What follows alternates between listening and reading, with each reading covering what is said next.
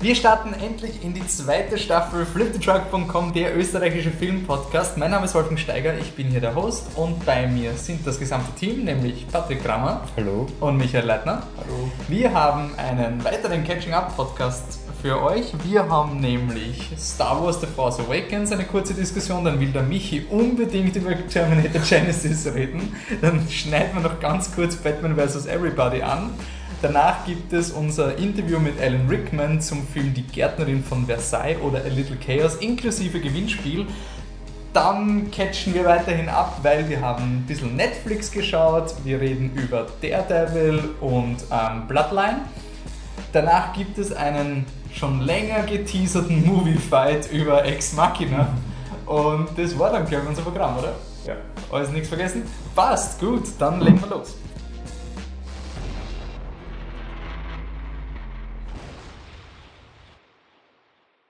Wir werden uns gleich zu Beginn entschuldigen. Wir haben leider noch nicht geschafft, Tinkerbell zu schauen. Wir haben nicht drauf vergessen, auch Tinkerbell. geschaut? Nein, Weil ich habe schon ein schlechtes Gewissen gehabt, nein, nein, das schauen wir dass schon an. im Kino war. Tinkerbell und die Legende vom zusammen. ja, Tinkerbell und die Legende vom Nimmerbeast ist schon im Kino zur Zeitpunkt, zum Zeitpunkt der Aufnahme. Wir werden ihn noch schauen und natürlich diesen Franchise reviewen, aber besser ist als Heute geraten. spielst keine Vorstellung mehr.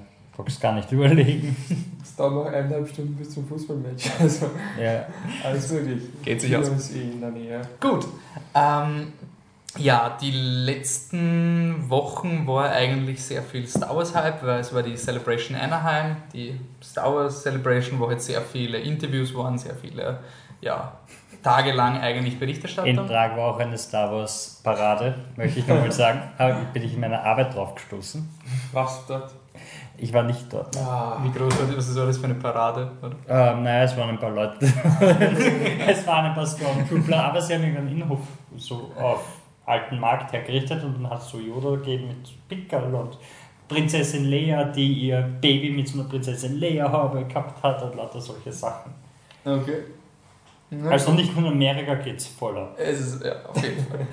ähm, und da ist natürlich ein neuer Trailer rausgekommen. Ähm, auf einer Skala von 1 bis 4, wobei 1 dieses, Eins bis dieses kreuzte, ge, gekreuzte Schwert ist, von dem man nicht weiß, was man macht, und 4 das Doppelklingen-Lichtschwert von Darth Maul. Wie interessiert oder enthusiastisch seid ihr gegenüber Star Wars, Patrick? Ähm, ich schätze 3, was das grüne Laserschwert ist aus Episode 3, weil das ist cooler als das blaue Das Laserschwert. Coole ist das blaue, okay, dann ist, dann ist 2 das blaue Laserschwert. Und 1 ist dieses Schwert, was wir noch nicht wissen. Ja, was es macht. okay. Okay, Michael? Hast du das in der neuen Anmoderation erwähnt, dass es die Season 2 ist? Ja, Ja, okay. Ähm, drei oder so. Ja, drei. das grüne Laserschwert. Das ich mich nicht erinnern kann. Aber ja. Wenn ich sage 3, glaubt es mir eh keiner, oder? Also Ja. sagen wir 4. fünf. Ähm, gut, der, was wird, der, dadurch, dass der Michi ja unsere Voice of Reason ist, Ui. was sagst du als Außenstehender, als nicht Star Wars, etwas, ja, wie, wie reagierst du auf die... Na, Moment mal, wie viel, wie viel Star Wars Filme hast du gesehen? Alle. Na, dann ist er genauso gut wie ich. Okay, dann bist du genauso normal wie der Michi, also ihr zwei als normale Ja, Kinderzuschauer, genau. was sagt ihr? Was sagst du, Patrick?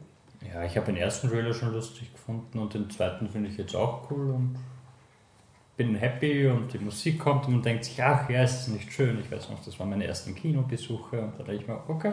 Ja, ich finde, er schafft es auch ganz gut, dass er, ich meine, was der Film auch machen muss, dass er auch irgendwie interessant wirkt, wenn man nicht so sich toll auskennt mit Star Wars. Ich meine, so ein paar Dinge weiß man ja sowieso, so, wie heißt der kleine Roboter, Entschuldigung, Der R2D2. Also der, der R2D2 und äh, Harrison Ford und solche Ja. Dinge werden halt schon irgendwie so, ey, das ist da. Aber Ja, das ist, das ist ja das, wo die Hardcore-Fans irgendwie voll abgehen, weil sie aussteigen. Das ist sowas, was ich im Trailer eigentlich gar nicht so braucht. Also das ist Es Ja, schon, gut, es ist schon überraschend viel Fanservice im Trailer Aber ich finde das gleich, aber es ist trotzdem Es ist nicht nett, so, dass du ja, es auch aber es als ist- nicht ja. Enthusiast eigentlich. Ja, ich glaube Star Wars. Star Wars ist so groß, dass sobald die Musik wieder einsetzt, eigentlich jeder zurückdenkt und sich schon Ja, ja, irgendwie schon. so, aber so, es gibt so Leute, die denken, Ah, du musst jetzt auf Neues rekrutieren auch. Genau. Mhm. Und ich finde, das macht er eigentlich ganz gut. Also da einen guten Dings findet zwischen Fanservice und halt Ja. trotzdem interessant ausschauen von alle Leute. Ich meine, ich, bin, ich war wirklich neugierig, wie der Hype gesteuert werden wird. Und wann halt irgendwie in der Woche, bevor Age of Ultron ins Kino kommt, Star Wars irgendwie die Twitter dominiert. In, da zu dem Zeitpunkt, wo eigentlich der Blockbuster, des, einer der Blockbuster des Jahres den Heimvorteil hätte, da habe ich schon irgendwie gedacht so, uh, okay, das wird irgendwie ein anderes Biest. Das ist die Frage, Box-Office-mäßig. Sagen wir so, wenn, wenn die Disney-Aktie 2 Milliarden Dollar mehr wert ist, weil der Trailer rausgekommen ist, dann weißt du, dass du was richtig gemacht hast. Ja. Äh, aber generell so Box-Office-mäßig, wie arg wird dieser Film? Also wird das so ein kurzer Hype und dann die kleinen? Oder er kommt im Dezember raus, das ist ja untypisch für Star Wars. Das sind eigentlich immer im Mai rauskommen, Sommersaison.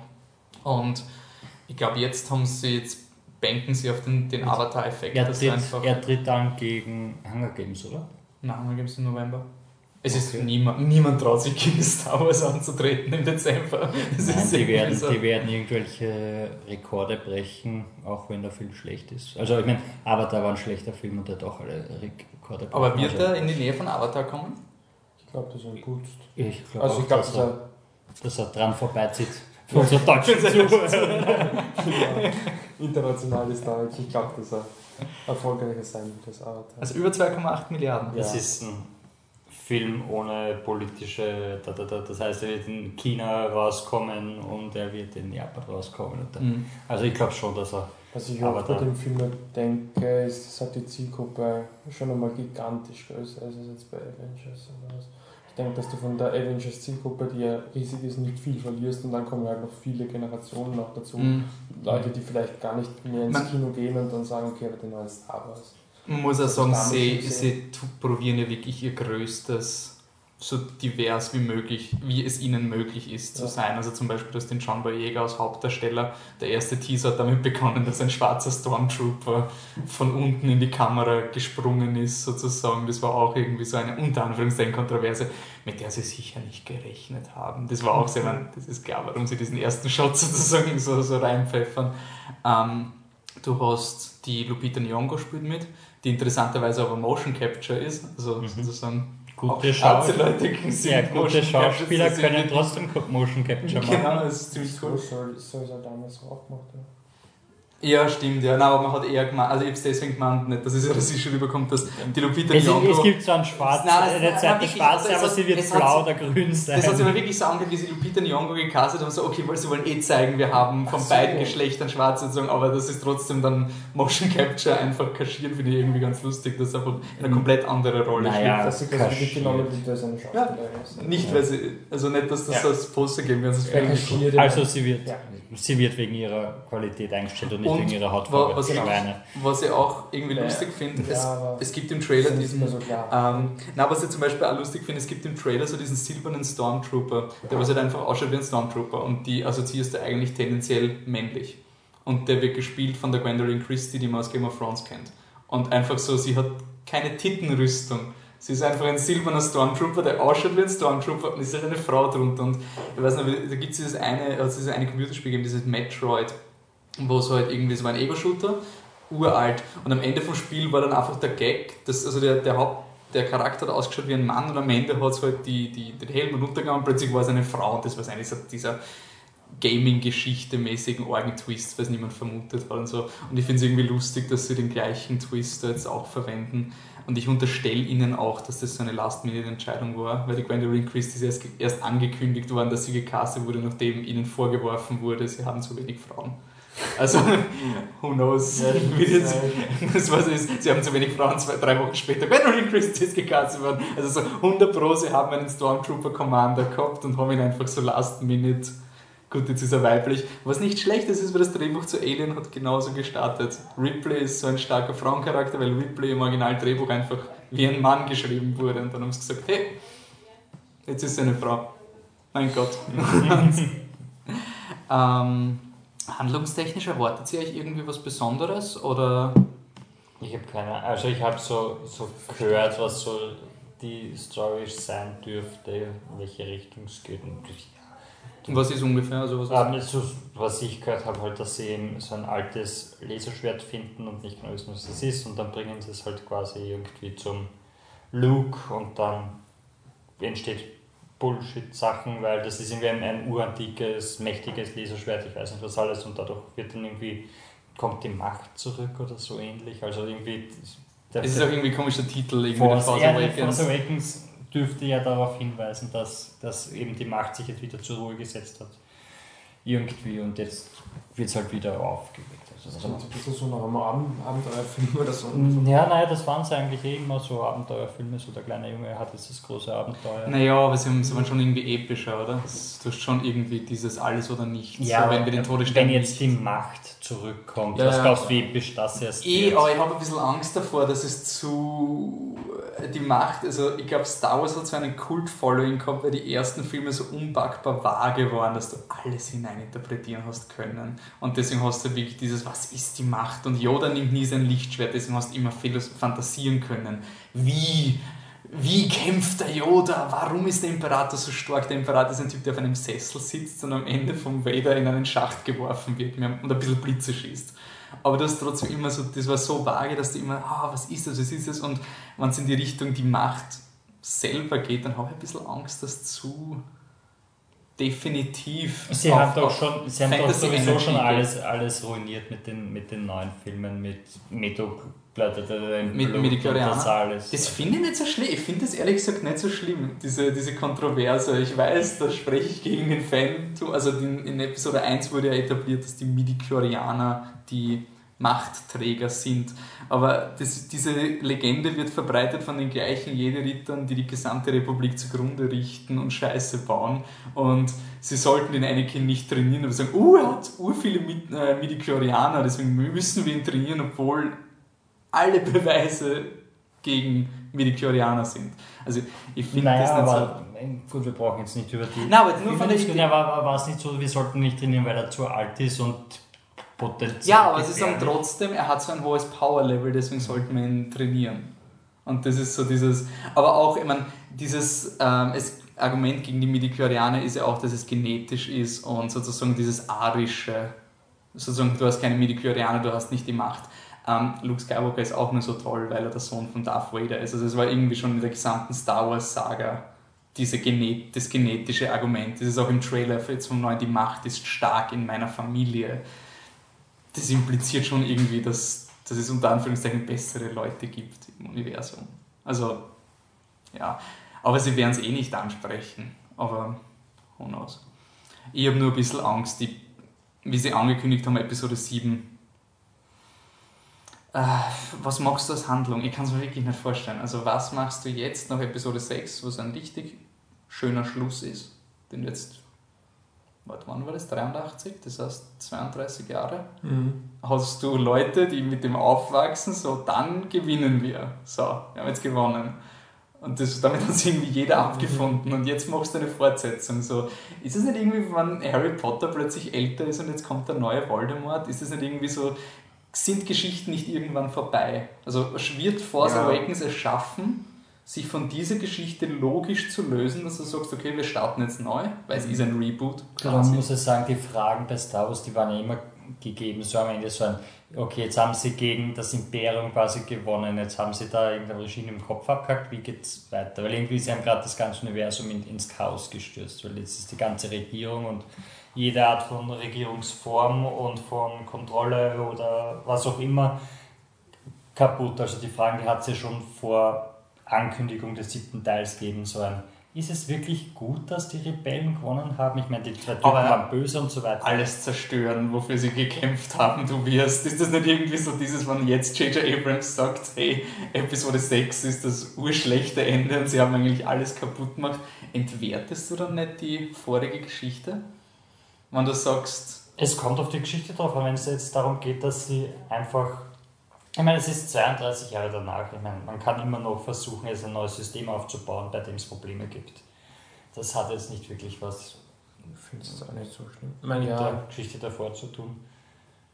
nein, ich weiß nicht, was, was ich ein bisschen äh, wirklich die, die Schwierigkeit sehe, ist, das war immer so diese, diese Star Wars Geschichte und die Prequels haben den Vorteil, unter Anführungszeichen gehabt, dass sie die gleiche Geschichte erzählt haben. Du hast es noch nie gehabt, dass Star Wars jetzt ich bin mir nicht sicher, ob dieser Multi-Franchise-Ansatz funktionieren wird, dass du jetzt einfach die Geschichte fortführst und ähm, es aber noch immer im gleichen Universum lässt, weil wir, der, der Patrick und ich haben mal aufgenommen, wie diese Ankündigung war, also noch vor vor dem Flip Truck Triple Podcast sozusagen. Und da wir irgendwie gemeint, eigentlich wäre es besser, sie starten einfach neu ohne Verbindung zu den alten Filmen. Also sozusagen einfach die, das Regelwerk von Star Wars mit den Settings und alles, aber nicht, wir setzen jetzt diese Geschichte fort, weil wie kannst du den Imperator toppen? Du hast den Typen gehabt, der irgendwie dieses ultimative Regime gebaut hat und das pure Böse an sich war. Gut, das Schöne ist, sie müssen es vielleicht nicht toppen. Ich meine, sie haben jetzt wieder die ganzen alten aufs äh, Schiff geholt, eben für Marketing unten und so weiter. Aber es kann trotzdem immer noch eine Geschichte erzählt werden mit den jungen Leuten. Also ich gehe davon aus, dass, die, dass Harrison Ford, Carrie Fisher und so weiter nicht besonders lange in dem Film sein werden. Mhm. Die werden ein paar Mal vorkommen. Harrison Ford wird noch ein, zwei Actionsequenzen haben mit den Millennium Falcon und das wird es dann gewesen sein. Und dann konzentrieren sie sich mhm. wahrscheinlich immer mehr auf die neuen, weil die neuen werden dann das Franchise tragen und dadurch kannst du eigentlich trotzdem eine Geschichte erzählen, die schön abseits von der alten Geschichte ist, obwohl drei Charaktere wieder vorkommen. Ist schon klar, aber deswegen, ist man, deswegen habe ich ein bisschen so bedenken, weil es ist Episode 7, es ist schon irgendwie so der nächste Schritt. Es ist nicht so ein Spin-off im Star Wars-Universum, sondern schon deklariert als der nächste große... Naja, sie können nicht wieder mit 1 anfangen, das wäre jetzt doch verwirrender. Was ist denn dasselbe Problem, das, das der Hobbit gehabt hat? So ein bisschen Na, der Hobbit hat irgendwie das, das Prequel-Problem gehabt, dass du schon weißt, wie es ausgeht. Jetzt haben wir irgendwie den Vorteil, dass wir nicht wissen, wie es weitergeht. Irgendwie. Ja, aber weil, ich meine, da hast du hast ja auch eine Geschichte, die einfach nicht so episch sein kann wie die. Ach so, so du? Wie der große Bruder das von zuvor. Und du hast aber trotzdem, also ich habe nur den ersten Teil gesehen, aber von, von der Optik, von, von der Stimmung her einen, einen Film, der sehr, also wirklich sich anlehnt an die Herr mhm. Ja. Meine Angst ist, dass sie sich zu sehr an die alten Filme anlehnen beim Star Wars Film. Also ich habe beide Trailer am Handy das erste Mal gesehen und am Anfang, weil du, du siehst sehr viele Fake-Trailer, wenn du auf einen Star Wars Trailer wartest. Es wird sehr oft irgendein neuer Star Wars Trailer gepostet, du klickst drauf und es ist irgendein Fanfilm oder sowas zusammengeschnitten. Und ich habe am Anfang geglaubt, das ist ein Fanfilm, weil einfach es schaut halt aus wie Star Wars, aber nicht ganz. Es ist so, es schaut aus wie ein Stormtrooper, aber nicht ganz. Es schaut aus wie ein TIE Fighter, aber nicht ganz. Es ist alles immer so, als hätten wir es gerade nicht hinbracht. So, die X-Wings schauen ein bisschen anders aus, aber schauen aus wie X-Wings. Und mir fällt derzeit so dieser kreative Spark, wo du wirklich sagst, das bringen sie wirklich neu zum Tisch. Derzeit ist das ganze Marketing auf schau praktische Effekte, schau, wir filmen analog, oh super, aber wir konvertieren in 3D, aber wir filmen analog, damit es sich wieder anfühlt, so wie früher. Und ich habe noch nicht diesen, das ist das Originelle, das ist jetzt dieses, diese Energie, die Gut, jetzt das ist die Frage, ob, ob, ob sie das überhaupt dann ins Marketing reinbringen, weil sie wissen, die Leute kommen trotzdem und sie haben dann wahrscheinlich dadurch einen größeren, äh, also eine größere Reaktion, wenn der Film rauskommt, als wenn es vorher schon weißt. In Wirklichkeit weißt du nichts über Star Wars, das stimmt, über ja. den Film. Das heißt, sie können in Aber Wirklichkeit alles machen. Ich weiß. Aber jetzt Devil's Advocate, es ist J.J. Abrams. Und J.J. Abrams ist nicht der Mensch, der dann ein, einen mind-blowing Ding reingibt. Also man, bei Super 8 hat man auch nicht gewusst, was es ist. Und dieser Film hat dann ziemlich darunter gelitten, weil er nicht viel mehr gemacht hat, als das, was im Trailer impliziert wurde. Also ich finde J.J. Abrams, ich habe eigentlich mehr Vertrauen in Ryan Johnson für Episode 8, weil das wird der Typ sein, der dann das irgendwie fixen muss. Aber ich habe ein bisschen Angst wegen J.J. Abrams, weil er halt wirklich dieser, er kann urgut verkaufen und ich glaube visuell und dramaturgisch wird der Film definitiv hinhauen. Mhm. Also wir werden mit den Hauptdarstellern mitfiebern. Ich habe da so wenig Angst, einfach weil da hinten die böse Maus sitzt und die Maus kontrolliert alles. Ja, aber die machen auch die Avengers-Filme, von denen sind wir jetzt nicht so begeistert. Also die sind die gleichen, das, das gleiche Konzept wird jetzt versucht auf Star Wars angewendet zu werden. Ja, aber ich glaube trotzdem, dass die. Nein, es ist einfach nur auf das J.J. Äh, Abrams Argument. Die, die schauen schon, die schauen sicher, dass das alles irgendwie in Bahnen kommt, die sie kontrollieren können und die sie durchgeplant haben. Aber ist nicht eben das deine Angst, dass es zu sehr ein Original ist? Oder es, kommt drauf an, ja, es kommt darauf an, was sie machen wollen. Ich meine, eine Angst ist, dass der Film wirklich nur so eine Tour de Force ist mit schau mal sowas früher. Also wirklich so ein, hey, jetzt kommt der Millennium Falcon und hey, jetzt kommt Harrison Ford und wollte jetzt nicht immer wissen, wie der Luke Skywalker wird und so. Einfach, dass er halt einfach so ein, ein, ein netter Zeitvertreib ist. Und mhm. das ist vielleicht nicht schlechtes, aber es ist da einfach das persönliche Attachment von mir, dass es ist halt Star Wars und ich kann das nicht einmal wirklich vernünftig beschreiben. Ich bin nicht der Meinung, dass Star Wars der beste Film aller Zeiten ist, aber es hat irgendetwas, was mir einfach nicht loslässt. Was andere Und ich, vielleicht ist es einfach nur, weil zur richtigen Zeit am richtigen Ort ist gesehen.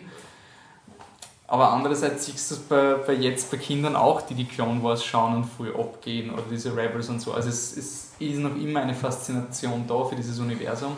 Und ich habe ein bisschen Angst, dass halt die, diese, diese Wichtigkeit der Geschichte, die du bei Star Wars immer hast, weil es nicht dieses Inflationäre, was der alle fünf Minuten ein neuer Film, sondern es waren drei Episoden und dann, dann wieder drei Episoden. Es war irgendwie so rationiert. Und jetzt haben wir einen Star Wars Film, ein Jahr später kommt in Gareth Edwards sein Rogue One Spin-off, fünf Monate später kommt Episode 8 raus, ein Jahr drauf kommt dann der nächste Spin-off-Film oder Anthology-Film, wie sie jetzt heißen, und dann kommt Episode 9 raus. Das heißt, in, innerhalb von vier Jahren werden wir fünf Star Wars-Filme haben. Dafür Und- hast du allerdings wieder nur eine rationierte, ein rationiertes Dreier-Set von drei Filmen, die eine Geschichte erzählen und dazwischen einfach nur Das, Geschichten also, nein, nein, das, die, die, die Anthology-Filme finde ich, die können funktionieren, aber innerhalb, ich habe irgendwie ein bisschen Angst, innerhalb von vier Jahren diese neue Trilogie zu haben und dann gibt es dann 10, 11, 12 und geht es dann gleich weiter und hast du ein bisschen so dieses Avengers-Prinzip, wo du immer so, ähm, jetzt müssen wir schon ein Build-up für den nächsten Franchise haben. Also ich, ich hätte auch wieder gern dieses, ich habe nichts gegen die Anthology-Dinge, ich glaube, das kann funktionieren, weil du hast dieses Universum, das ist Was aber der Unterschied ist, ist, dass du bei den Avengers-Filmen immer sagen musst, jetzt machen wir diese große Story, die ihr schon immer sehen Das stimmt, wolltet. ja. Aber das, du, du hast, und jetzt kommt endlich Thanos und jetzt seht ihr endlich, wie Captain America gegen Iron Man kämpfen wird. Das weiter. ist das wirklich die große komplett Stärke, ja. flach bei Star Wars, weil du kannst nicht sagen, und jetzt machen wir die Geschichte. Kennt ihr diese, das eine Buch aus diesen Star Wars Büchern, von denen es 80 Millionen Ja, gibt? Ich weiß, dass du kennst. Ich war schon mal bei dir zu Hause. Alles voll mit Star Wars Büchern. Jeden Fall, die machen wir jetzt. Dun, dun, dun. Das finde ich war die beste Entscheidung. Also es gibt dieses zur Aufklärung dieses Expanded Universe von Star Wars, wo es halt wirklich Romane seit den 80er Jahren oder so, oder na, 93 ist glaube ich das erste rausgekommen. Und da gibt es halt wirklich so gestört viele Geschichten. Und dann war halt wirklich die Theorie so, ja, wie wir, jetzt ist ein, die, die, ah, wie heißt sie, jetzt mit, die neue weibliche Hauptdarstellerin im neuen Film. Hm, hässlich, Der. John Boyega ist der Hauptdarsteller und die, Die Frau neben ihm. die Finn, also sie heißt Ray, Dammit, ich weiß jetzt nicht. Auf jeden Fall war sie so, oh, ist sie die Jaina Solo, die Tochter vom Han Solo? Und das ist so dieses, und dann waren sie schockiert, weil Disney gesagt hat, hey Leute, wir, das existiert jetzt einfach nicht. Diese Bücher, Das ist sowieso. Okay, Also nur- dieses, dieses Fandom mit alles muss Continuity sein und Und ich finde es super, weil sie können noch immer, sie haben jetzt mehr oder weniger 20 Jahre, wo Autoren Dinge ausprobiert haben und sie können sagen, hey, dieses Konzept hat funktioniert, das könnten wir adaptieren, aber wir müssen nicht alles adaptieren. Wir können nur das Konzept nehmen und einen neuen Charakter auf das Konzept geben. Es muss nicht der eine Charakter, der drin ist. Chewie wurde von einem Mond erschlagen in den Büchern.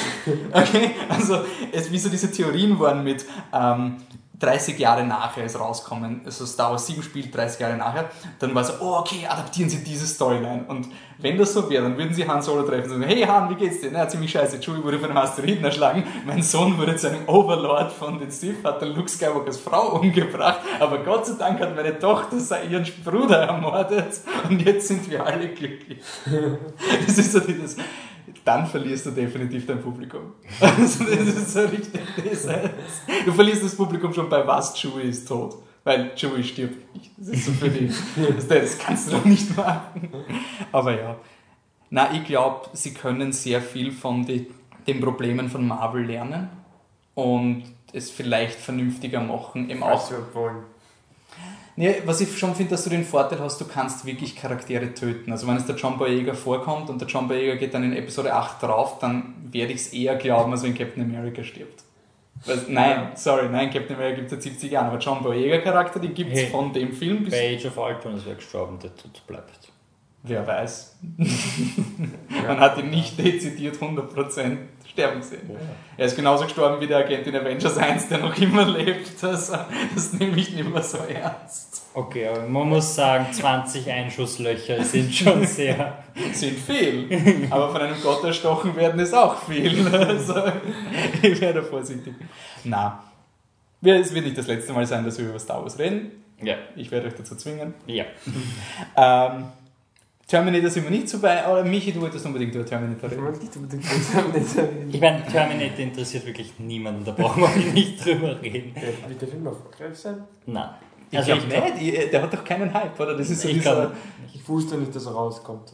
aber ich glaube, der, Film, der, der Film wird wahrscheinlich nicht so erfolgreich sein, aber ich glaube, dass er dann doch besser ankommen wird, weil jeder, Weil jeder erwartet, einfach, dass es eine Katastrophe wird. Und ich meine, es gibt einen Charakter, der groß angeteasert ist, der für drei Filme unterschrieben hat, von denen man noch nicht mal weiß, wie sein Charakter heißt und er war noch in keinem einzigen Ist das der von. Doctor Who? Der? Ja, der Matt Smith und niemand weiß, was er macht und er hat ein markantes Kind, Ah. deshalb sagt jeder, er ist ein Terminator. Ich finde das immer so süß, wie sie, ich meine, bei Star Wars ist einfach logisch, wenn die Kathleen Kennedy sagt, ja, wir planen jetzt fünf Filme. Also, ja, es ist Star Wars, das geht weg wie warme Semmel. Aber wenn sie jetzt bei Terminator 5, der Franchise, der schon Ich seit Teil 2, also na- nach Teil 2, es nicht mehr geschafft Ich glaube hat, einfach, dass das heutzutage bei den großen Blockbustern so ist, weil DC ist unglaublich lange einfach nur dafür kritisiert worden, dass sie nicht zehn Jahre vorausplanen, weil Marvel macht das jetzt und jetzt muss jeder quasi, wenn ein Film Mhm. rauskommt, schon sagen, das sind die Konzepte für, also Nein, es ist die extreme Version von diesem Aragon, oder? Diese Fantasy-Filme, die gemacht werden, die schon mit dem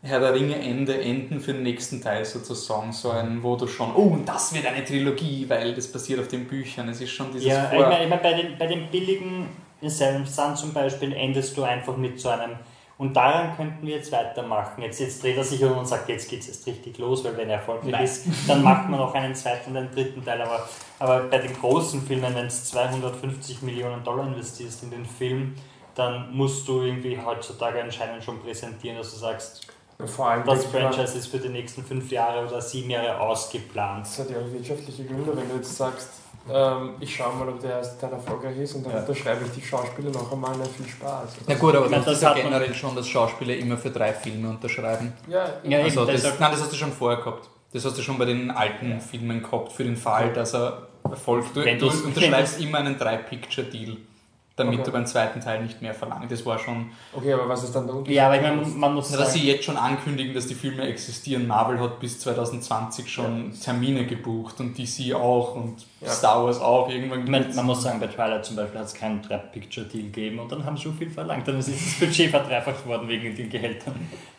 Aber ich meine, ja, sollen sie es halt ankündigen. Wir haben bei Sony und Spider-Man gesehen, wie viel diese Ankündigungen wert sind. Hm. Nicht Ähm, so viel. das hat nur künstlerische Motivationen. Gut, künstlerisch motiviert ist auch der neue Film von Alan Rickman. Wirklich? ähm, machen wir es kurz zum Schmerz, dass ihr habt vielleicht schon ein bisschen das Interview von uns gehört. Na, das kommt jetzt, oder? Ja, also nein, es war ja schon im Feed. Also das Interview ist schon online, unsere treuen Fans. nicht reingeschnitten in den Podcast. Kommt auch, aber ihr wisst ja schon, dass das gibt und jetzt hört es vielleicht nochmal oder ihr hört es zum ersten Mal. Ähm, wenn man kurz hat, Michi, etabliert mal kurz. Ja, ganz kurz, es geht um den Film A Little Chaos, das ist der Originaltitel, oder bei uns läuft der als die Gärtnerin von Versailles. Das Ganze ist eine Geschichte, die ähm, Ende 18. Äh, Ende 18. Jahrhundert? Oder Ende 17. bis Anfang Ja, 18. er hat irgendwas mit 17 gesagt. Also es spielt gleich hauptsächlich im 18. Jahrhundert und aber jedenfalls zur Zeit vom Sonnenkönig, also Ludwig XIV. in Frankreich. Und der baut eben sein Schloss. Ist das nicht eins dieser Daten, die man wissen sollte? Aber Ja, weißt du? Nein, keine Ahnung. Ähm, baut sein, Ich recherchiere. er hat definitiv im, im, im 18. Jahrhundert gelebt, aber ich weiß nicht, ob hauptsächlich im 18. oder hauptsächlich im 17. Ich glaube, ich rede jetzt nämlich, ich glaube, der historische Kontext ist für diesen Film nicht so wichtig. Ja, also ähm, er baut also sein, sein Schloss in Versailles und äh, Kate Winslet spielt Madame de Barras, die dort einen, einen 1638 ist er geboren worden, 1715 ist er draufgegangen. also im 17. Jahrhundert spielt er Film. Und, oder vielleicht schon im 18. weil er ist ja schon alt zum Zeitpunkt, glaube ich. Und ähm, ja, Kate Winslet spielt Madame de Barras, die einen Teil des Hofes äh, entwerfen soll. Vielleicht kurz zur Info, die Musik au- auskennt beim Interview.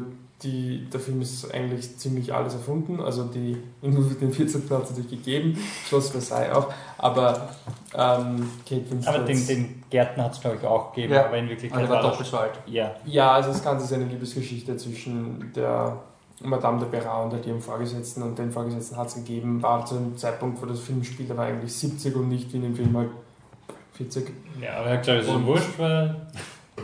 Scheiß Liebesgeschichte. das Interview. Wir werden jetzt das im Interview hören, denn Wickman selbst hat da nicht so große Bedenken, was die historische Korrektheit betrifft. Also. Ja, ich will, nur, ich will nur anmerken, wir haben, also mein Danke an Tobis, dass wir die Möglichkeit haben, dieses Interview zu führen und wir waren da in einer Minigruppe Das heißt, es waren noch zwei andere dabei bei ihr, glaube Minigruppe, weil der Michi und ich eine sehr kleine Gruppe sind. Und deswegen habe ich in meiner Arroganz angenommen, dass Flip the Truck da Center Position hat, aber wir waren mit zwei anderen noch da. Deswegen wird da ganz unsubtil meine Stimme jetzt dann immer wieder reingeschnitten werden, wo ich die Fragen wiederholen. Zu okay. Alan Rickmans Verteidigung, auch Friedrich Schiller hat schon gesagt, dass man ruhig historisch inakkurat sein darf. Wer hat das gesagt? Schiller. Schiller, okay. Um eine gute Geschichte zu erzählen. Ja, dann was lustig nach dem Interview, ob es eine gute Geschichte ist. Was lustig ist, weil er ein Historiker war. It's a first screenplay by Alison Deacon, and she sent it to me because she'd seen The Winter Guest and made some connections. Over the period of time when I couldn't, you know, I worked with her, just getting it to a point where it was we could get funding for it and that it was manageable on a budget that made sense by which time you thought, well, now this is destiny because uh, Kate is now the right age to play it. So it had to wait until, in a way, she was 38 when we did it. And, uh, and then when we were casting it, um, Matthias's name came up. I had seen Rust and Bone, and I thought, well, he's an amazing force I wonder if he has a sense of humour. And then I watched him on a YouTube uh, in LA. And also, that was the other thing I was wondering does he speak English? Because otherwise, it's hopeless. Uh, then I saw him being interviewed, and he spoke perfect English with an American accent. So we just had to remove the American accents once I'd met him. In einem Gespräch mit André Lenotre sagt äh, Alan Rickman in der Rolle von Ludwig XIV. We don't have time to take things too seriously. Ist diese Mentalität etwas, mit der sich auch Mr. Rickman identifizieren kann? Um, you know, I'm, I'm a realist and I don't have Louis XIV's budget in anything, so uh, uh, as, as certainly in terms of life and work, you maybe it is it's something to do with order and chaos as well. I think that you try to take life serious, both and work seriously and not seriously at all. So you know, so you have to be. Inc- it's a bit like Miss Winslet. She mm-hmm. is unbelievably uh, focused and prepared, but laughter is just around the corner with her and she's ready to drop. She does all the work, she's very prepared, and then she comes onto the set and she looks at her fellow actor and just listens. So she's open. And um, to your role of, of Louis XIV, because he's a, a very infamous uh, historic person, but uh, the way you showed him is in a very understated way and um, I wanted uh, to know uh, if you can explain why I decided to portray him in that in that light. uh, I didn't decide to. It's what was on the page, uh, you know, and I didn't write it. Much as though it says three screenwriters, it's really Alison Deacon's script. You know, Jeremy and I were. We altered the structure. We suggested things as time went on, in order to make it make it meet a budget. Uh, it's her script, her ideas. Sabine is her creation, a woman who was, couldn't have existed. So on the page is a Louis XIV who goes to a little garden because he's upset about his wife dying, and then sits and has a long conversation with this woman who thinks he's a gardener. So I didn't I basically I just say those lines, and uh, then you say, "Well, he's sympathetic." Well, yes, he is because he's missing his wife.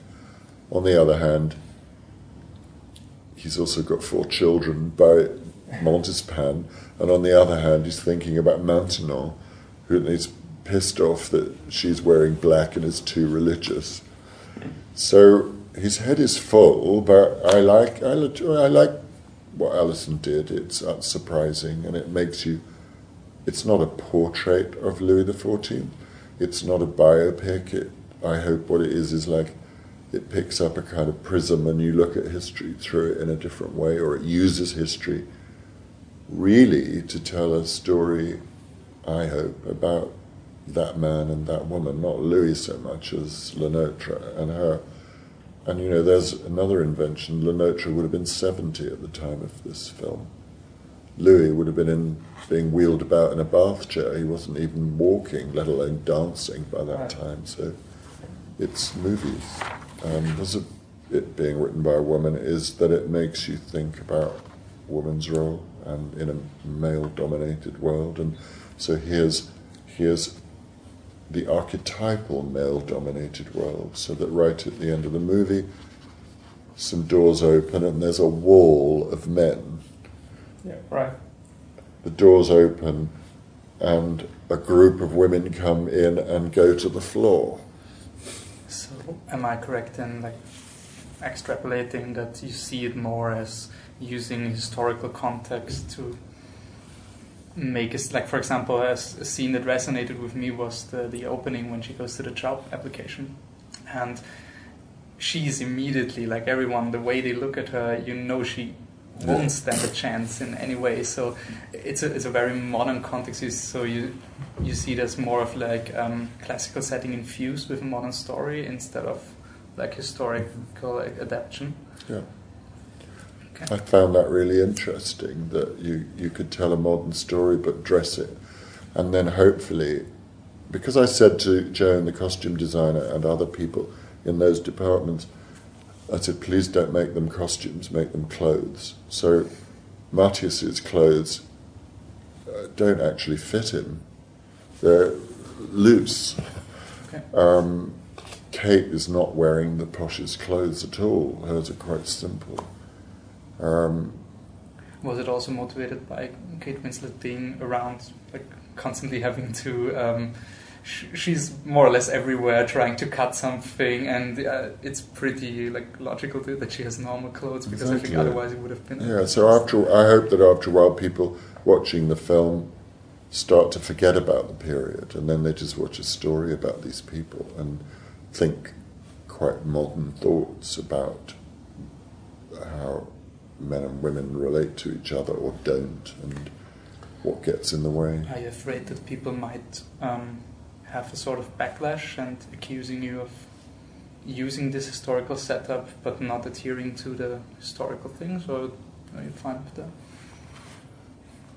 No, I, I mean, I I loved um, Sofia Coppola's Marie Antoinette film. You know, uh, no, I think uh, you understand history through giving it, looking at it through a different angle, and you understand modern life through looking at it through a historical angle.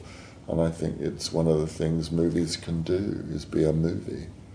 The lights can go down and you go once upon a time, and it's so clear that her character is an invention that if you sit there going, hmm, this woman is ludicrous, then you've already got a problem. You're, you're, you are the problem. If you're sitting there saying, it's implausible, okay, yes, I think you better go and look inside your heart and head and Das Interview wurde dann recht bald beendet, da, die, da unser Zeitlimit erreicht wurde. Es ist dann noch eine Frage gefallen, da in dem Film sehr moderne Themen zum Frauenbild besprochen werden, ob er den Film mehr als Metapher sieht auf unser aktuelles Frauenbild.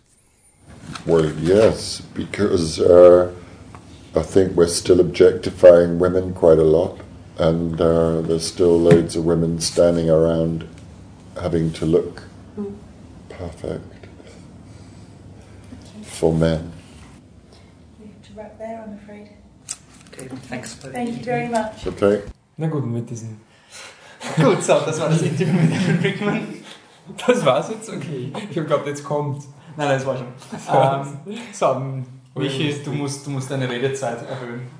Ich sage jetzt immer nur Ja, wenn der Michi redet. Dann erklär mal den Plot, oder? Also es geht um Madame de Barras, gespielt von Kate Winslet, die erfunden ist. Also nicht Kate Hab ich schon dreimal die. Madame de Barras ist. Er wirft es ihm trotzdem vor. Oh, nee, überhaupt nicht, aber ich will nicht, dass irgendjemand, so wie ich beim Schreiben meiner Kritik dich umschreiben durfte, nachher glaubt, jetzt wirklich gehen. Und dann sich von Alan Rickman anhören muss, dass er ein Trottel ist, weil er glaubt, dass es die gibt. So, ja, in der Art. Ähm, Na gut, also es geht um Madame de Baradi, also eine Landschaftsarchitektin, die sich für einen Job bewirbt, dass sie beim Schloss von Versailles Enthusiastischer. beim, dass sie, es geht nicht so auf Knopfdruck, dass sie beim Schloss von Versailles einen Teil des Hofes äh, entwerfen darf. Und am Anfang gibt es irgendwie das Konzept, dass ihr Vorgesetzter, der, wer ist der? Lenotre. Gespielt von Matthias Schönherz. Äh, Le- André Lenotre. André Lenotre, gespielt von, also schön gesagt, von Matthias Schönherz, einem belgischen Schauspieler, dass sie quasi, dass sie dieser Unterschied halt irgendwie zusammenführt, dass sie eher so auf Inko also auf ähm, Asymmetrie steht, auf Chaos oder Chaos und er halt eher auf die Symmetrie wirklich eine große Rolle spielt, das dann eigentlich nicht mehr. Aber ja, lange, lange Geschichte kurz, es ist halt eine Liebesgeschichte zwischen den beiden und das ist auch das, was ja halt laut Ellen Rickman auch selber eigentlich im Vor- Vordergrund stehen soll und das Ganze halt mit ein bisschen am, am feministischen Touch. Wobei ich habe es eh schon in der Kritik, der Feminismus ist halt schon aus den Augen eines 70-Jährigen oder halt, das ist vielleicht gemein, ich weiß nicht, wie alt die- 40 ist er im Film. ähm, ich weiß nicht, wie alt die, die Drehbuchautorin ist, die das geschrieben hat. Aber wirkt alles ein bisschen angestaubt. Aber das liegt halt auch daran, weil sie aus dem 18. Jahrhundert Nein, eben nicht. Also es war Alan Rickman ja, das kommt auch im Interview vor, wichtig, dass das eigentlich kein Historienfilm ist. Die Frage, die sich bei mir ein bisschen gestellt hat, ist, warum es eigentlich zu der Zeit spielt. Das hat sich bei mir eigentlich... Ich bin ja immer der Weil Meinung, es dass... heute niemanden mehr interessiert, wenn man sagt, man lässt den Garten ein bisschen wuchern. Gut, Ich aber... glaube, sie haben ein bisschen den Film aufpeppen müssen, oder? Dass ein bisschen was, damit du wenigstens Kostüme und, und Locations hast. Beziehungsweise ich glaube schon, dass die Regie von Alan Rickman einfach dem Film Profit geben soll und das war einfach irgendein Drehbuch, was sie adaptiert haben, oder? ja. Also, ja, also man... Er hat ja oft betont, dass es nicht sein Drehbuch ist, sondern... Ich meine, das ist jetzt vielleicht gemein, aber die, die Frau von der Drehbuchautorin, ich weiß den Namen nicht, sagen wir noch nicht, das ist netter, aber der, die Alison nicht die Frau von ihr, genau, ja, super. der, der ihr Mann ist ja offensichtlich ein etablierter Drehbuchautor, das kann ich schon irgendwie sagen. Das ist, Aber gut, Das war ist jetzt nicht sehr feministisch. ist eine, ja, ist mir wurscht. Es geht mir nur darum, dass das Drehbuch einfach nicht besonders gut ist und man sich wirklich fragen kann, warum das verfilmt wird. Aber ja, vielleicht haben wir den Film schon quasi reviewed. Aber ich darf ihn nicht bewerten, ich bin nach eineinhalb Stunden rausgegangen. Warum? Ich habe ausgehalten? Besprechungsinterview-Ding gehabt, deswegen habe ich die Michi leider alle eingelassen. Aber jetzt, jetzt im Ernst. Warst eine halbe Stunde zu früh, unerklärlich. Aber, ich bin noch eine Stunde Auch was du bis jetzt so gesehen hast, ich meine, der Film hätte nach eineinhalb Stunden Ich werde ihn nicht fertig schauen, können. sagen wir mal so. Wie lange dauert der Film? Er dauert zwei Stunden, man weiß nicht wirklich warum, weil die meiste Zeit passiert eigentlich nicht wirklich was. Sie nimmt diesen Job an und dann hat es halt Probleme, wobei es ist nicht immer so, jetzt kommt das Problem, jetzt kommt das Problem, sondern eher, mein Problem ist und sein Problem ist und das machen wir jetzt zwei Stunden lang. Also sein Problem ist, er ist verheiratet und keiner weiß warum. Du kannst einfach, also nicht spoilern, der Film löst das dann eigentlich auch so einfach auf, wie es ist, nämlich erst das funktioniert nicht und machen wir Schluss. Nein, die, die Dark Backstory. Also, wir spoilern jetzt den Film, weil das ist wirklich gut. Weil die, die Kate Winslet hat eine dramatische Backstory, Ja. die man nämlich dann noch erzählt hat. Bitte. Ja, jetzt. also generell ist es ja so, dass es, jetzt will ich noch spoiler-free, es ist so, dass die Kate Winslet ähm, verwitwet ist, das kriegt man mit. Man kriegt auch mit, dass sie offensichtlich nicht nur ihren Mann, sondern auch ähm, ihre Tochter verloren hat. Und ansonsten, ja, es gibt auch immer wieder solche, was? Kutschenunfall. Hast du Kritik gelesen? Nein? Ja, es ist ein Kutschenunfall. Und du siehst halt immer schon während des Filmes so ein Flashback, wo du halt den, ein, ein Rad siehst, das halt so, also ein, ein Kutschenrad, das halt so lose ist und locker ist. Und du, ich meine, es ist halt wirklich, und du siehst diese, diese, diese Also es war mal ein Autounfall, den sie umgeschrieben haben. also du siehst halt diese Implikation wirklich öfters, sicherlich zwei, dreimal. Ja. Und es ist wirklich hier so sehr, ich weiß eh schon, dass sie einen Unfall gehabt haben. Ich habe es beim ersten Mal kapiert. Es wird nicht spannender. Aber es ist dann, jetzt kommt das Spoiler, voll Sie ist gefahren. Backstory. Nein, nicht immer. Es, ist wirklich gut. Vor allem jetzt, wo ich weiß, es ist total erfunden. Es ist einfach so gut. ähm, also, es ist so. Es gibt noch, es gibt zwei Probleme, wie gesagt, bei der Liebesgeschichte. Er, der Kannst du halt, bitte endlich sein? Nein, ich muss es gescheit erklären, sonst ergibt es keinen Sinn. Er ist So, die Grammar so geil. er kann sich halt einfach nicht entscheiden lassen, weil weiß niemand. Und ihr Problem ist, dass Hey, sie halt 18. Jahrhundert Sie bescheißt ihn ja auch noch vor sie seinen bescheißen Augen. die ganze Zeit. Also er hat ja genug Gründe, sich scheiden Ja, zu lassen. er hat es beim Ludwig den 14. hat es dann eine Scheidung gegeben. Du, das ist ja mein Problem im Film. Am Schluss lässt er sich einfach scheiden. weißt, weißt du? Aber das ist ja das, was ich dann sage. Wenn dann irgendwie kommt, okay, das geht nicht, bla bla bla und so und so. Aber wenn es dann im Endeffekt, okay, jetzt ist der Film schon zwei Stunden lang, jetzt machen wir es. So. Hey, es funktioniert nicht, oder? Nein, eh nicht, klar. Gut, lassen wir uns scheiden. Danke für die letzten 40 Minuten. Aber gut, jetzt zu ihr. Ihr Problem ist, dass sie sich halt nicht von ihrer Vergangenheit lösen kann, also von ihrem verstorbenen Mann und sie hat halt immer schlechtes Gewissen, wenn es näher kommen, fast ein Puzzle geben und sogar, also dann das erste Mal miteinander schlafen, ist es dann auch nachher so, oh Gott, ich fühle mich so schlecht. Jetzt kommt der Ultra-Twist. ihre, Aber du hättest irgendwie den Vortwist, noch nicht den, den danach, weil zuerst wie der Kutschenfall passiert ist, oder? Nicht, dass zuerst der Kutschenunfall und dann, okay, das macht sie noch besser. Also wie es der Kutschenunfall passiert, ist, ist so, ist halt schon ein bisschen tragic. Also die Kutsche ist davon gefahren mit Mann und Tochter und Kate Winslet wollte quasi sagen, nein, ich halte euch auf und daraufhin ist die Kutsche ein bisschen von, von der Straße abgekommen und Also das sie Lava ist sie ist verantwortlich. sie ist total verantwortlich. Oder? Oder? Sie ist total verantwortlich, außer dass sie halt vorm Dings, also obwohl der Kutscher vor dem Unfall dasteht und sagt, erst soll ich das Radl nicht fixieren. Na, okay. Aber die Dark and Pretty Background Story ist so, dass die. Also, wir es nochmal in einen gerufen. Kate Winslet hat ein voll schlechtes Gewissen und so. Und dabei ist voll Irony, weil ihr Mann hat sie nämlich beschissen. Also ist okay, dass er gestorben ist und das Kind mitgenommen hat. Nein, überhaupt nicht. Das ist, also er sagt halt, ja, ich habe einen, ich habe jetzt eine Girlfriend in, was weiß ich, finde ich irgendeinen Namen einer Stadt, weil ich es nicht weiß, in, in was, St. Michael. Sag mal Vichy, weil das, dort sind die Noten in Inglourious Bastards. Mich gemerkt, Düsseldorf. Ist in Düsseldorf und sie, geht halt, Historische Kontexte sind wurscht. sie geht halt raus und ähm, der Kutscher tut halt irgendwie herum und er sagt halt zu ihm, na, bis nach Düsseldorf brauchen wir es nicht. Warum? Na, weil er fährt dann nur bis nach Düsseldorf, weil wir wahrscheinlich mit der Tochter abhauen. Und dann fährt er halt weg und dann schaut die Kate Winslet also nach und sagt so, ja, tut das, das Rad da nicht wackeln und sie ist eigentlich eh voll fertig damit und sagt so, okay, dann ist er halt ein Arsch. Und dann sagt er, ja, aber er hat gemeint, bis nach Düsseldorf hält er schon. Und dann kapiert sie es halt, dann läuft sie halt hin, hält die Waage auf, äh, äh, Kutsche auf, sorry, und sagt, ja, hey, das geht ja nicht. Und dann ist dann voll dramatisch.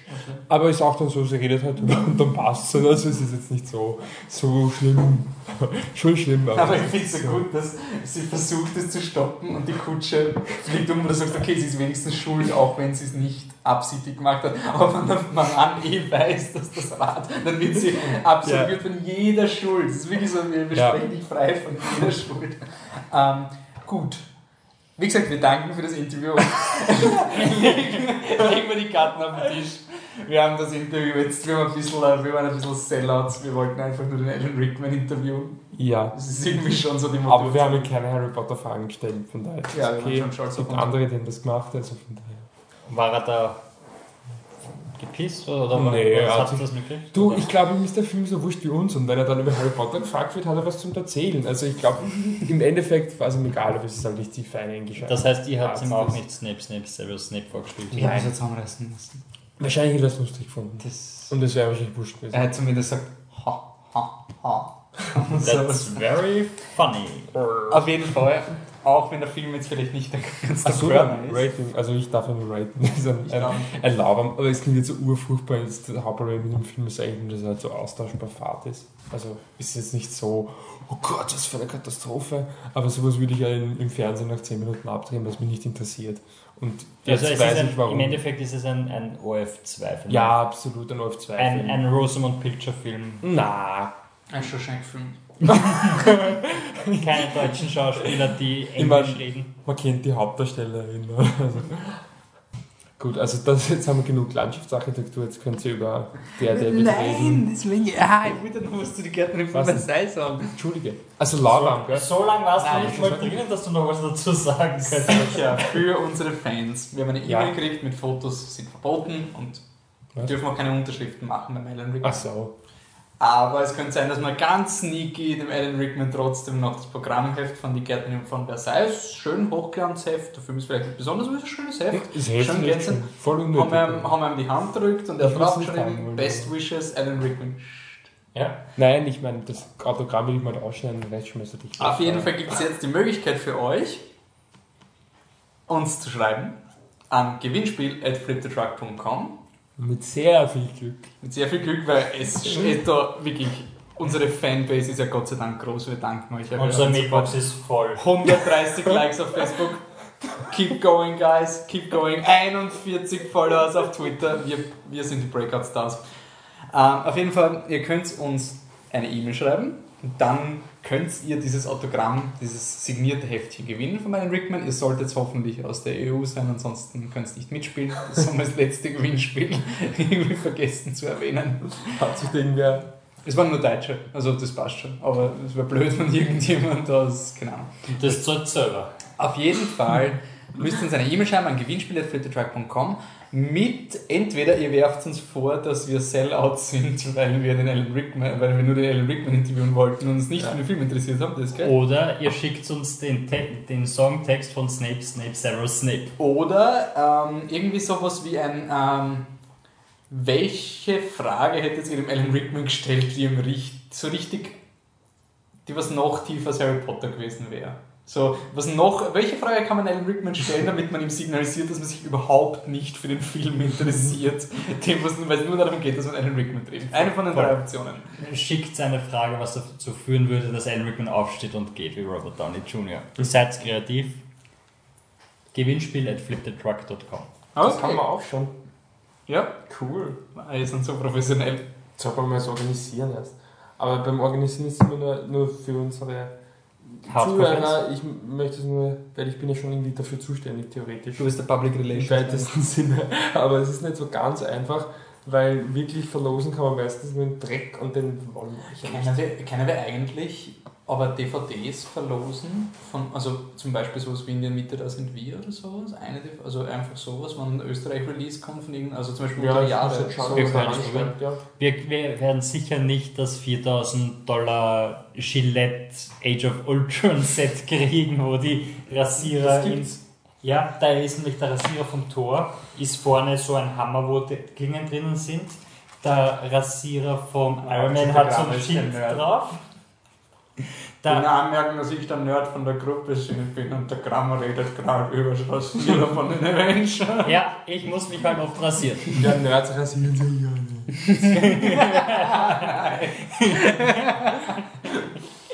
Okay. Okay, Ähm. weißt du, was Nerds schauen? Daredevil. Alle schauen Daredevil, weil es auf Netflix ist und so dark und gritty und überhaupt nicht Comicbuch, Alter. Genau, also Netflix hat jetzt im Anfang April, glaube ich, rausgekommen. Ähm, 13 Folgen Daredevil rausgeben, alles auf einmal, also richtig Binge-Watching. nicht Wenn ihr in den letzten drei Wochen einmal im Internet wart, dann habt ihr die Werbungen davon gesehen. Also wenn ihr einen Ich war Arbeitscomputer oft im Internet, ich habe es nicht gesehen. dann hast du anscheinend einen Adblock. In der Arbeit gibt es keinen Adblock, das heißt dauernd kommt Daredevil. Die, die, die schalten gibt's überall. Werbung. Das stimmt, ja. Das ist. Auf jeden Fall, was ist Daredevil? Nicht Ben Affleck, sondern ähm, diesmal ist Charlie Cox, glaube ich, oder? Ja. ist der Daredevil-Schauspieler. Ähm, Daredevil ist ein blinder Rechtsanwalt im Marvel-Universum, Ja. der aber auch Superkräfte hat, weil dadurch, dass er nicht sieht, hat er seine anderen Sinne verstärkt. Naja, und bla bla bla. Ninja-Training, irgendwie. so. Auf jeden Fall ist er ein Superheld und er kann eigentlich eh sehen, aber halt. Er kann sogar besser sein als alle anderen. Er kann An seinen Ohren. Nee, Nein, so, er, er, nein, er, hat, er, hat, oder? er hat Chemikalien in die Augen gekriegt und dadurch hat er quasi mehr oder weniger eine bessere Wahrnehmung wegen Chemie. Und er sieht so Sachen, zwar irgendwie strange, aber dazu riecht er noch super und hört ultra gut. Mhm. Das heißt, er hat alles nur noch besser. Und ist ein super Ninja, weil Na, Im Grunde, ähm, die Daredevil-Comics sind vom, vom Frank Miller mal in den 80ern neu geschrieben worden und wer Batman Begins gesehen hat, die Geschichte ist ja, dass Batman von den Ninjas erzogen wird. Das ist im Grunde die Daredevil-Geschichte und irgendwie, ich glaube, deswegen haben sie eine Netflix-Serie gemacht, weil sie hätten sonst. Bei der Netflix-Serie fällt es so auf, aber es ist der Plot von Batman Begins irgendwie, dass er halt von diesem Ninja-Orden erzogen wird und in Ich der Serie nicht mehr so stark. Aber wenn du einen Film gemacht hättest, hättest du wahrscheinlich auf das fokussieren müssen und es wäre wirklich eins zu eins Batman Begins gewesen. Aber im Deswegen. ersten Film haben sie gar nicht drauf konzentriert. Nein, Nein, da nein, war aber gerade also grad Daredevil im Vergleich zum Marvel und er ist schon der dark und gritty Held und sozusagen du musst jetzt, du kannst Daredevil nicht einfach mit Magic erklären, sondern du musst jetzt schon fürs neue Publikum erklären, warum kann er überhaupt kämpfen und Ich meine, damals vor zehn Jahren hat man es noch nicht machen müssen, aber heutzutage muss es eine Origin-Story geben, sonst funktioniert nichts. Nur der erste eine Origin Story ungefähr. Na, du hast einen Unfall gesehen und dann Time Jump und. Infrarotblick. War eh nicht so schlecht. Und dann kämpft er. Ich meine, der Film war schlecht, aber die Erklärung und das Optische, wie das war, war voll okay, finde ich. Auf jeden Fall jetzt haben wir einen neuen Den Daredevil. Director's Cut schon. Wir haben den Director's Cut von Daredevil geschaut, es wird nicht besser. Da waren wir nicht nüchtern. Das ist Stimmt ganz fair. Ja, aber wir haben Aber- wegen dem Film, also von dem her. Aber der Patrick und ich waren nüchtern, wie man Daredevil Netflix geschaut hat. Wie schnell hast du geschaut? Im Laufe einer oder zwei Wochen sowas. Okay.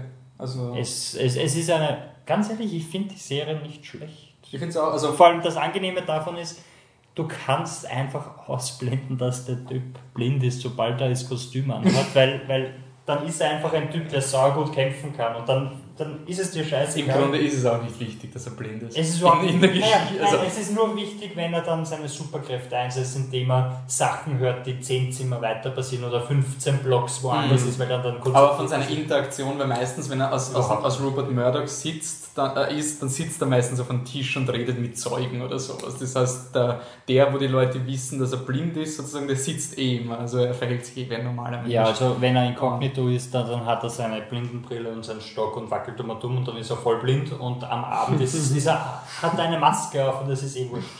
Und es ist, das ist irgendwie das erste Marvel-Ding, wo sie sich wirklich bemüht haben, auch irgendwie qualitativ hochwertig zu produzieren. Jetzt von der, von der Kamera her haben sie sich wirklich teilweise Sachen überlegt. Also es gibt einen, eine Kampfsequenz Ende zweiter Staffel, die wirklich nicht, ah, ja, sorry, die wirklich nicht schlecht ist. Also ein, ein One-Shot, nicht aber ziemlich lang dauert. Also ja, der nicht so, gut, so. nicht so gut wie der von True Detective, natürlich, aber trotzdem so gut, obwohl es da dann ein paar Probleme haben, weil sie gehen in einem Korridor runter und er prügelt sich durch Zimmer durch und teilweise offscreen und so weiter Äh, und die Kamera geht quasi vor, dann geht es wieder zurück und sucht ihn und das Problem bei der Sache ist halt dadurch, dass die Kamera nicht so einen Freiraum hat und sie in diesem Raum durchchoreografieren müssen, kriegst du halt relativ oft mit, wie weit der von den Leuten weg ist, wenn er sie schlagt. Das heißt, du wirst, sie macht so einen Luftschlag und zwei Meter weiter hinten fällt ein Typ um.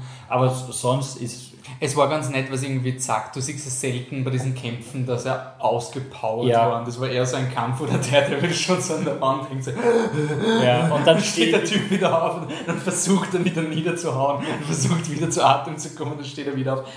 Es war beim Schauen ein bisschen frustrierend, weil es halt sehr redundant ist, aber ich finde die Idee nicht schlecht, mir wirklich zu zeigen, wie ja, hin du dass er wirklich fertig Ähm. ist. Und, und sie nehmen sich teilweise auch Zeit, weil sie wissen, sie haben alles auf einmal rausgehauen und die Leute schauen eh weiter. Das heißt, sie haben wirklich die Möglichkeit, nach diesem Kampf einfach nur eine Folge zu machen, wo er sich jetzt von seinen Wunden erholt und mit irgendeinem Charakter über was redet.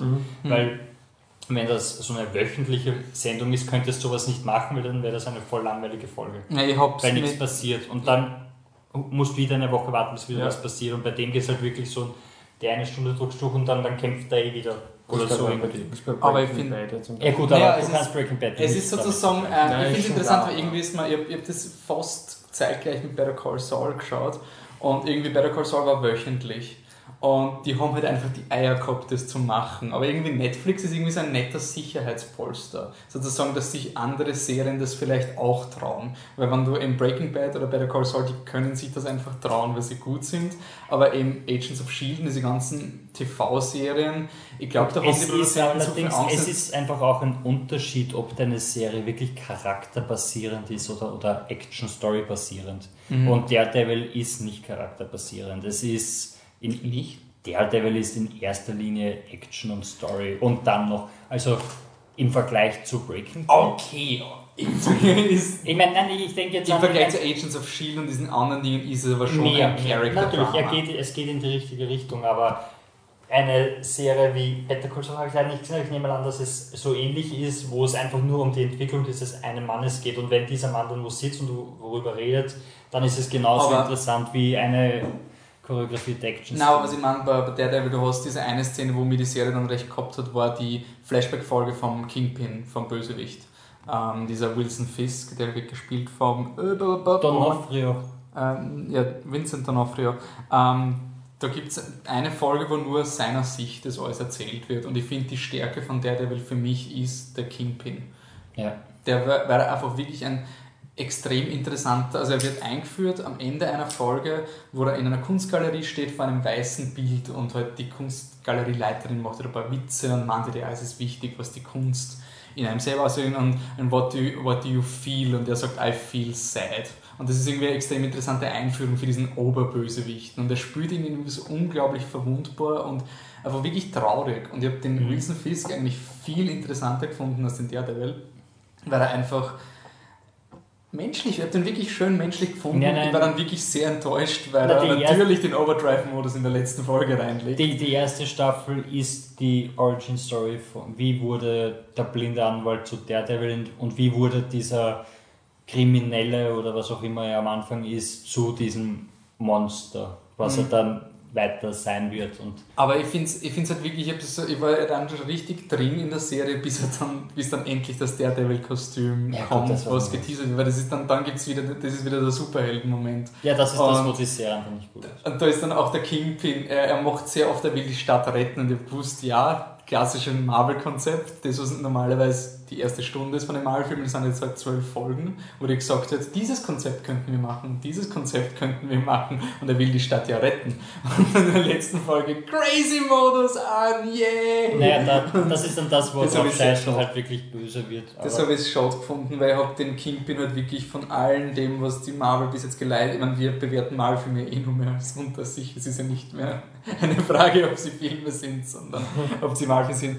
Für das habe ich einen wirklich einen sehr charismatischen Bösewicht gefunden. Naja, es ist auf jeden Fall der beste, beziehungsweise Top 2, wenn man die Loki-Fans nicht verärgern ja, will. weil Loki ist kein Kletterbösewicht. Aber, aber muss es, ist, es ist auf jeden Fall der, der beste Bösewicht, den dieses Studio jemals hervorgebracht hat. Und das ist auch nur, weil es, glaube ich, nicht äh, das Kevin Feige, äh, Kevin Feige damit irgendwas zu tun hat.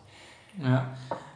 Ähm, was ich auch cool gefunden habe an der Serie, sie ist nicht, sie ist natürlich all connected, aber überhaupt nicht. Es ist überhaupt Nein. nicht also Marvel es geht, Universe es geht, es ist ein eigentlich, im Endeffekt geht es darum, was alle Leute in Wirklichkeit machen. Also der Böse kauft Häuser, um die alten Mieter rauszuhauen, das sie zu renovieren und um teures Geld zu, zu verkaufen. Und der Grund dafür ist eben die Schlacht aus Avengers 1, weil eben jetzt alles hin ist und in diesem Stadtteil, der ist so stark betroffen von New York, dass sie da jetzt eben das Gebiet haben, Ja. um ihre Machenschaften durchzuziehen. Das ist eine nette ist, es ist nett eingebunden, aber es ist einmal Tor oder Sind so. auch, sind irgendwas. auch Leute gestorben. Ja, ja, hunderte. Hunderte Leute sind gestorben bei der Schlacht, ja.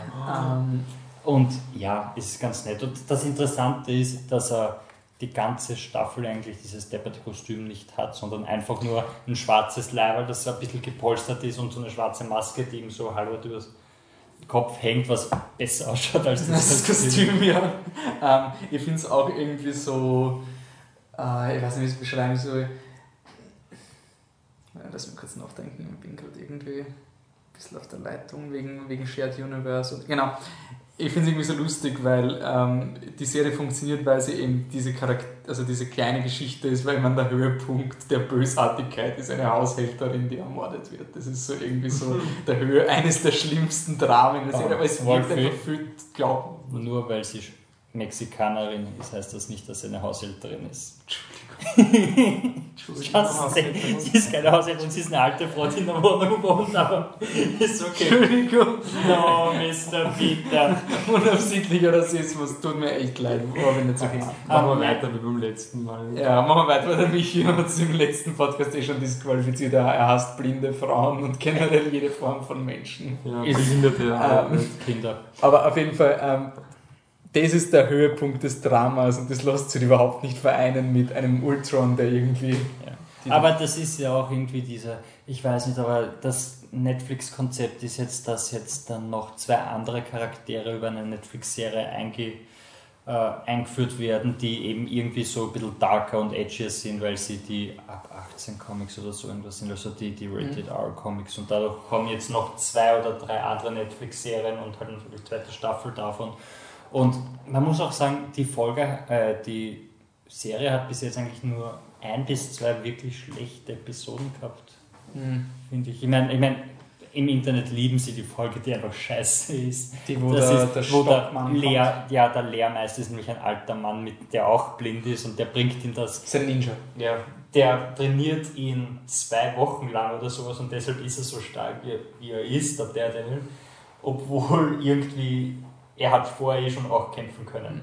Das Einzige, was mir ein bisschen gestört hat an der Serie, ist, war so ein bisschen dieses für alle älteren Fans, die jetzt schon ein bisschen den Glauben ans Marvel Universe verlieren, weil sie ein bisschen blöde Geschichten haben und ein bisschen simple Ja, Geschichten, kommt jetzt die Dark-Version sozusagen, Ja. die man sich schauen kann. So, schau mal, wie brutal Obwohl ich glaube, das ist weniger für die Fans, sondern ich glaube, das ist dann eher für die Casual Viewers, dass du eben so eine Geschichte hast, die so total ruhig sind. Weil wenn du da jetzt anschaust, es sind eher die jüngeren Fans, die eben Age of Ultron und sowas kritisieren und die älteren, die sagen, hey, lass mich in Ruhe. Die, die Filme sind nicht für die Zehnjährigen, sondern für mich, weil ich bin 40 und ich habe das Geld und ich habe die Comics gelesen.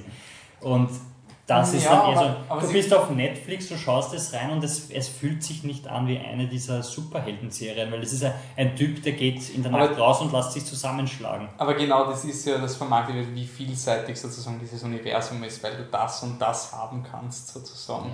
Aber ja, weil mir war es schon ein bisschen zu überbrutal. Ja. Also es waren so wirklich so Momente, wo er durchs Auge sticht, damit es extra weh tut und solche Dinge, wo man denkt, Nein, er sticht sich selber durchs Auge. Nein, nein, er sticht den einen Typen in diesen Nerv rein, Ach der so. ihn verhört sozusagen, weil damit es extra weh tut. Und es ist ein bisschen, es war ein bisschen so ein crazy Batman-Modus. Es hat sich schon oft angefühlt wie eine Batman-Serie ohne Geld. Ähm, weil er hat das gleiche Problem, er darf nicht töten und er ist immer kurz davor, dass er Leute tötet. Ähm, gut, also empfehlenswert von uns beiden. Ja. Von einer guten Netflix-Serie, über die alle Leute reden, zu einer sehr guten Netflix-Serie, über die leider niemand redet. Bloodline. Was ist das? Bloodline ist, ein, ist eine 13 Folgen lange Charakterstudie über eine Familie in den Florida Keys. Ach so, da geht es nicht um Comic-Helden. Naja, das ist jetzt ganz... Nein, also Bloodline. Ach so, ich hab glaubt. Also Ja, deshalb hast du es nicht geschaut, gell? Nein, Netflix-Serie war der, fließender Übergang von einer Netflix-Serie zum nächsten. Nein, Netflix-Serie war der, der verbindende. Okay. Ähm, es geht darum, Ben Mendelssohn, der gute alte Ben Mendelssohn, hat noch nie einen guten gespielt. Wo kennt man den? Ähm, man kennt ihn von Place Beyond the Pines, man kennt ihn von Dark Knight Rises, man kennt ihn von Lost River, Aber Bitches. zwei Filme ist gesagt, das sind beides Filme, wo viele Leute mitspielen. Ja, Wer davon ist er? also ähm, er ist ähm, bei Place Beyond the Pines ist er der, der mit dem Der Mechaniker. der Mechaniker, der Ah, mit okay. dem Ryan Gosling zusammen Sachen macht und er ist ähm, der böse Geschäftsmann in Dark Knight Rises, der mit dem Bane zusammenarbeitet. Okay. Und er ist irgendwie, also australischer Schauspieler, der immer diese sleazy Charaktere spielt. Wie gesagt, ich glaube, das ist ein abgefuckter, ähm, wie heißt der? William Fichtner. Ja. Und er, er ist einfach, also der Typ, wirklich, sobald ich seinen Na Namen sehe, und das ist der Grund, warum ich mit der Serie überhaupt angefangen habe, so einfach Ben Mendelssohn spielt mit, okay, dann, dann, dann kann es einfach was, weil der Typ ist super. Und er ist quasi der älteste Sohn einer Familie, der wieder nach Hause kommt zu einer Fe Mendelssohn. so. der nach Hause kommt zu einer Familienfeier und Entschuldigung, ich habe nicht viel zum Reden. ja, okay. Und einfach unabsichtlich, er will wieder nach Hause kommen, aber es ist irgendwas in der Vergangenheit passiert und die Geschwister rund um ihn und um und sein Vater wollen nicht wirklich, dass er da ist und man weiß nicht genau, was passiert ist. Und in der ersten Folge sieht man, wie die, wie die Staffel endet, was am Schluss passiert.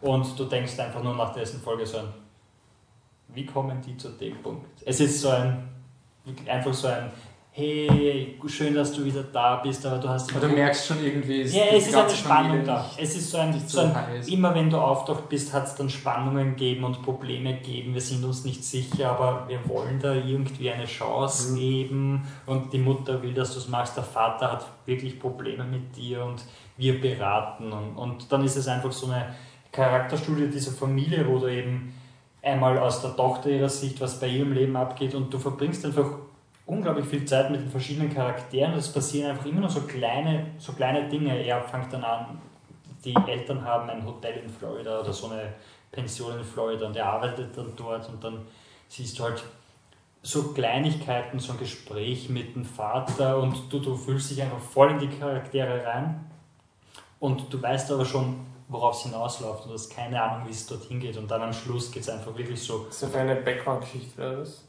Also die erste Staffel oder was? Nein, das ist keine Background, das ist Du siehst Szenen du siehst Szenen von ganz kurz und am Ende von der ersten Folge kommst du dann drauf, aha, das auf ist das läuft es hinaus. Er sagt es ja dann auch. Also wir werden nicht sagen, was es ist, aber sie machen etwas. Und Ja. dann so, aha, okay, so kommen sie Ja. hin. Und du hast auch dann so immer wieder so, so kurze Backflashes zurück, was damals passiert ist, warum, warum in der Aber was Vater- passiert dann während der, der Staffel? Kleinigkeit, du, du, du lernst einfach diese Charaktere kennen und du siehst, wie sich graduell langsam aufbaut, Okay. bis es dann drei. Achso, die erste Folge ist nicht nur dieses eine Abend. Nein, das sind immer nur so, Nein, nein. Die, am Anfang glaubst du, das sind Flashbacks eigentlich, oder? Also ich, glaub, ich war mir nicht sicher, was es ist, Was- aber gut, Ah, du, du- weißt, es spielt nein, nicht es zur ist gleichen einfach- Zeit. Man, er kommt an, man weiß, er hat schon ein gutes Gefühl, wie er ja, wieder das ist schon ankommt. klar, aber was passiert dann noch in der Folge? Also Ah. nicht jetzt spoilern, aber ich meine einfach nur, sind da noch Zeitsprünge oder? Nein, nein, nein, er kommt an und dann siehst du einfach, wie mit den, mit den verschiedenen. Dann ist eine Feier, Ja, die du- Leute du lernst die erkennen Also die verschiedenen- erste Folge ist nur diese eine Feier. Ja, Es, es ist ein Setup von den Charakteren, du Ja. siehst einfach die verschiedenen die ersten aber- zwei Tage, sag- die ersten zwei Okay, ich Tage weiß nicht, wo- sozusagen. Aber okay, also ich habe gesagt, in der ersten Folge, nur nicht die Timeline irgendwie, aber ich habe es nicht verstanden. Erst Ende der ersten Folge sieht man das Ende der ersten Staffel. Ja. Und da ist ein Zeitsprung nach vorne. Du siehst Und innerhalb der ersten? Folge ungefähr 30 Sekunden, die du nicht zuordnen kannst. Oder eine Minute. Ach so. Und am Ende der ersten Folge erfährst du, darauf läuft es hinaus. Der Rest, die restlichen 59 Ist- ist- Minuten, ist- dann quasi, der Rest der ersten Staffel schließt dann quasi an die Familienfeier an. Es, es ist einfach der Aufbau der Geschichte. Stell dir einfach vor, du hast einfach eine Familiengeschichte. Ja. Ein Bruder kommt an und interagiert mit seinen Geschwistern, mit seinen Eltern und du siehst dann, wie die anderen auf ihn reagieren und wie die anderen untereinander Ja. reden. Und am Ende der Staffel passiert irgendwas. Ja. Und das, die erste Folge ist der Anfang. Einfach wie er ankommt, mit den Leuten redet, wo er wieder fahren will, aber dann doch wieder zurückkommt wegen Family, bla bla bla, weil er es doch versuchen will.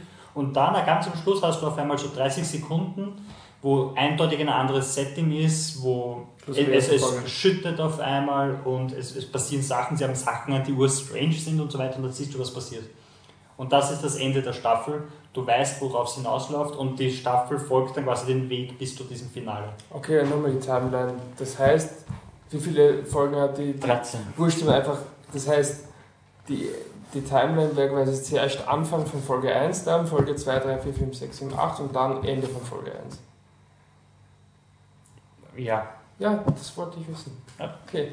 Also sie Es ist- spoilern dir eigentlich das Ende, so könnte man sagen. Sie spoilern dir das Ende, aber ich glaube einfach, damit du dran bleibst, einfach damit du weißt, so, okay, das Ja, ist aber das sonst Ende. hat's nicht, weil ich habe jetzt nur die erste Folge Es ist- gesehen. es Ich habe es ist- ganz nett gefunden, damit du mir immer urschwer bei Familien dran, Ja, ich weil du auch. weißt nie, wie viel Backstory ist da und du kannst immer Konflikte machen. Und dann wird das Ende gesehen und man gedacht, ja, das würde ich jetzt schon schauen. Das war so dieses, ja, jetzt würde ich Es schon ist wissen, ein, ich meine, ich mein, es wäre es wär auch sehr spannend, wie die Serie ist, wenn es das nicht drinnen gehabt hätte. Einfach nur so, wenn du wirklich Haben wir anfängst. irgendein Versuchsmonkey, den wir irgendwie da reinsetzen? Nein, Du weißt schon, nein, dass du, du, weißt, du weißt schon, Dass dass, dass, irgendwas Ach ist, so, so meinst du. wirklich. Das reicht. Ähm, nein, es funktioniert. Wir müssten die Folgen umschneiden. Ah, weil das so, weil ich das noch nie gemacht habe. okay. Nein, auf jeden Ähm, Fall. Ähm, Ist, ist Ich- es dann aus? Gibt es noch eine zweite mir Staffel? fehlt noch, es ist eine zweite Staffel angekündigt worden, mir fehlt noch ähm, die letzte Folge, die habe ich leider noch nicht geschaut, aber ich bin schon wirklich so ein gesessen, es war schon mitten in der Nacht, ich so, ein, ich muss morgen aufstehen, aber ich will die letzte Folge noch Ja, dann machen wir einfach irgendwann mal einen Spoiler-Podcast Ja, über die letzte Auf jeden Fall, äh, das Coole an, an, an der ist, ich glaube wirklich, dass man da unglaublich cool über die Charaktere diskutieren kann. Weil ich bin sehr lange Zeit auf der Seite eines Charakters gestanden und, und so wirklich so ein, natürlich seine Sicht ist die, die, die wirklich richtig ist, wenn du drüber nachdenkst und das dann shiftet es immer wieder und, und ich glaube, ich glaube, da kann man wirklich cool über Charaktere und Entscheidungen und so weiter diskutieren und, und schauen, so, war das richtig, was er gemacht hat? Hätten sie es anders machen sollen? Da, da, da. Weil du kriegst dann im Endeffekt, kriegst du die Backstory mit und du bist dann auf einem Level, wo du genug weißt, um wirklich über diese Charaktere urteilen zu können. Okay. Und ich glaube, da kann, könnte man wirklich cool diskutieren und die Serie ist echt leibend. Ja, Leider wird die nicht so beworben wie Daredevil und hat nicht so gut Einschaltquoten. was bei Netflix jetzt nicht so tragisch ist, aber trotzdem. Also sie wird trotzdem fortgesetzt. Es, ich glaube, sie haben schon eine zweite Staffel bestätigt, ja. Ex Machina, ähm, der Film von, das Regiedebüt von Alexander Garland, oder? Alex Garland. ja. Ähm, der Drehbuchautor von 28 Days Later, Sunshine, Dread, Beach hat er auch geschrieben. Ähm, jetzt hat er sein Regiedebüt. Es geht darum, dass ähm, der Donald Gleason, Donald. Dom Hunal, aber er spricht den Donald. Gleason irgendwie Donald. aus. Ähm, der spielt den äh, Caleb, das ist ein. Programmierer, der gewinnt in einer Art, naja, so, er gewinnt ein Gewinnspiel und darf jetzt Wie ihr das bei uns könnt. Ellie Rickman. Ähm, er darf jetzt eine Woche lang mit dem Nathan, Nachname weiß ich nicht, verbringen. Ich glaube, ja, Nathan. Der ist mehr oder weniger der Erfinder von dem, wir können es nicht Google nennen, aber das Blue Book, eine Search Engine. Ja. Und er darf jetzt eine Woche da verbringen. Das ist voll gehypt, cool, weil der ist so dieses Ultra-Idol, gespielt von Oscar Isaac, der gepumpt ist bis zum Umfallen. Ja, der einfach crazy ausschaut. Der hat einen Vollbart auf eine Glatze und sauft die ganze Zeit und ist durchtrainiert. riesige. Brillen und ja. Äh, und der, er muss gleich zu Beginn sehr mysterious, er kommt irgendwo in die Bumper, muss dann gleich ein Non-Disclosure Agreement unterschreiben, sonst erzählt ihm der, der Nathan nicht, was er hier eigentlich macht. Und nachdem er es unterschrieben hat, findet er heraus, der Nathan will den Turing-Test machen. Der Turing-Test ist, du redest mit einem Computer und wenn du glaubst, es ist ein Mensch, dann ist der Turing-Test bestanden. Der Caleb hat aber eine Intelligenz, also einen Roboter gebaut, die wird gespielt von Alicia Vikander, die Ava, AVA.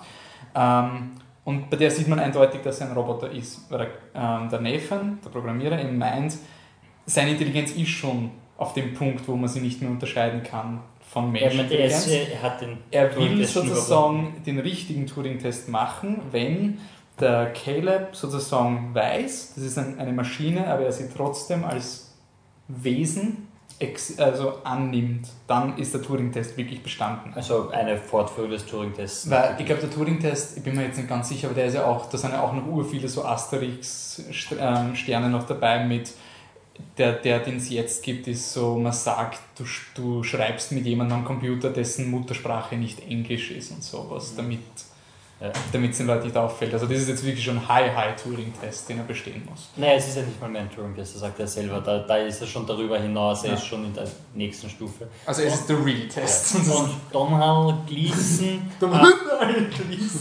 untersucht, also untersucht nicht, aber er führt Gespräche mit der Ava und muss quasi dann ihm dann am Schluss sagen, ob er jetzt wirklich glaubt, also ob, ob sie diesen Test bestehen würde oder nicht. Und es ist eigentlich relativ cool, weil am Anfang ist es noch so ein, so ein er analysiert die Geschichte und dann erzählt er ihm nachher, als erster dachte ich, dass sie so darauf reagiert, aber dann bin ich darauf gekommen, dass sie anders programmiert ist und der, der Oscar Isaac schaut einfach nur gelangweilt an und sagt, red nicht so mit mir, trink ein Bier und dann reden wir gescheit wie Männer über die Sache.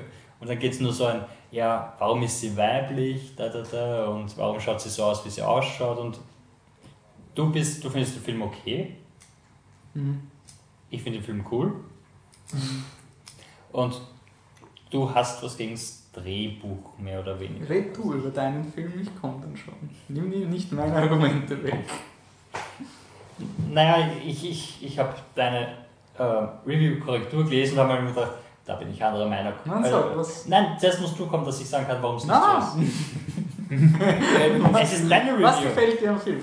Ähm, ich finde ich find das Setting cool, was sie haben mit diesen ähm, drei Leuten in der Bumper. Also es war ja auch ein Low Production, Low Value Production. Sie, sie haben kein 12 großes. Millionen Produktionsbudget ist nicht Low Production. Naja, es ist immer noch ein Indie-Film. Ja, aber es ist trotzdem genug Geld. Ja, aber trotzdem, wenn das meiste geht drauf für diese verdammte CGI, die Eh, nein, es ist eh cool. Also, finde ich eh cool. Aber es ist kein. So Es ist nicht- Garagen Science Okay, Fiction. es ist nicht Primer. Es ist nicht 5000 Euro oder sowas. Ähm, Also ich finde den Film wirklich leibend, weil das Zusammenspiel ist einfach cool und man merkt halt, dass, dass du in eine Richtung, also man merkt es nicht wirklich, aber er drängt dich wirklich in eine Richtung und dann kommt einfach der Twist, dass, dass ja nein, wir wollten nur, dass du in diese Richtung denkst, während es in Wirklichkeit um was ganz anderes geht. Und ja, ich meine, am Schluss ist er dann, da muss er dann nachher recht geben, ist er schon ein bisschen zu twisty. Es ist Twist dann, within a Twist. In a Twist. das, das stimmt, ja, es, es, es ist dann so ein bisschen, hätten sie es nicht gemacht, aber, aber trotzdem, ich, ich finde so Kleinigkeiten cool, so einfach so ein, du führst ein Element ein, das in der Szene für was anderes verwendet wird, als es dann später ist, was, was du dann kritisierst im, im Drehbuch. Also es gibt die, er kommt rein und sieht gleich Die so, so, eine, so eine zersprungene Scheibe Mhm. oder so eine eingeschlagene Scheibe. Und im Moment merkst du, ui, irgendwas stimmt da nicht. Irgendwas ist da strange. Und nachher kommst du eigentlich auf, wird das verwendet, um was anderes zu zeigen. Ja. Wobei du, und es ist, sind so Twists, wo du eigentlich nachher, wenn sie kommen, oder so Entwicklungen, wenn sie kommen, denkst du dir, ja, ist eh klar, dass das so ist, aber wenn, Mhm. wenn der Reveal ist, dass es passiert, denkst du so, wow, irgendwie ist das schon strange. Also, Aber was ich so schade finde, ich finde, es ist ein Film, der halt eben, das meine mit der Struktur, er ist so konstruiert, dass er dich in eine Richtung drängt. Dann kommt der Twist und damit ist das, was du vorher gesehen hast, halt einfach nur so ein, okay, das ist alles nur eine Scharade gewesen, um dich auf die falsche Fährte zu führen. Und du erkennst wenig über die Charaktere. aber ich finde, ich finde du, du, du kriegst sehr viel über die Charaktere mit. Also ich habe mir den Film ein zweites Mal im Kino angeschaut, einfach Okay. nur um sicherzustellen und beim zweiten Mal war das so zart. Er war wirklich, also ich bin da gesessen und wenn ich weiß, worauf es hinausläuft, dann ist so alles so ein, das ist gefaked, das ist gefaked, das ist ge es waren so irgendwie so, Aber wir reden gleich von unterschiedlichen Sachen, weil du redest so von Sachen von äh, installierten Kameras und von Keycards und so ich, weiter. mein Problem war, dass ich mit den Charakteren überhaupt nichts anfangen habe, keiner. Ich war überhaupt nicht im Emotionalen drin, weil der Film einfach für mich so konstruiert war, dass ich gewusst habe, es läuft auf was hinaus. Und das ganze Drehbuch, also es gibt zum Beispiel so Momente, die, das ist ganz wenig, das ist ein 5-Sekunden-Shot vom Oscar Isaacs, wo er einfach nur zum Waschbecken geht und du siehst Narben auf seinem Rücken. Und das war's, das sind 5 Sekunden. das ist der andere, ne? Der Und- ist das. Ah, da, da, da Entschuldigung, da Donald Gleason. Und das ist eine Szene, wo die hat überhaupt keine Funktion, außer dass du die Narben siehst. Und es ist für mich so ein Christopher Nolan-Film, aber Ja, es es ist so schlecht gemacht, weil es zeigt so mit dem Finger drauf, erinnert dich dran, ha, ist was anderes. Und wenn du weißt, was es ist, dann ist die Szene irgendwie so, die hat jetzt eingeführt, damit ich auf die falsche Fährte komme. Und eine Szene, die ich wirklich auch kritisieren will, ist, der Film ist ein intelligenter Science-Fiction-Film, unter Anführungszeichen, ähm, und dann wird gezeigt, wie, ähm, Spoiler, war gehen wir mal in Spoiler-Talk. Okay, Spoiler. Ich weiß nicht, ob es wirklich ein Spoiler ist, aber angenommen, wir gehen davon aus, dass, dass die nicht der erste Roboter ist und dass es schon Prototypen gegeben hat. Der Film inszeniert es auf eine Art, dass der Oscar Isaacs Nutten, also so seine Hooker-Bots tötet. Es ist so inszeniert, wie du seine Aufnahmen siehst von den früheren Robotern, dass es ausschaut wie ein Serienkiller, der Menschen umbringt.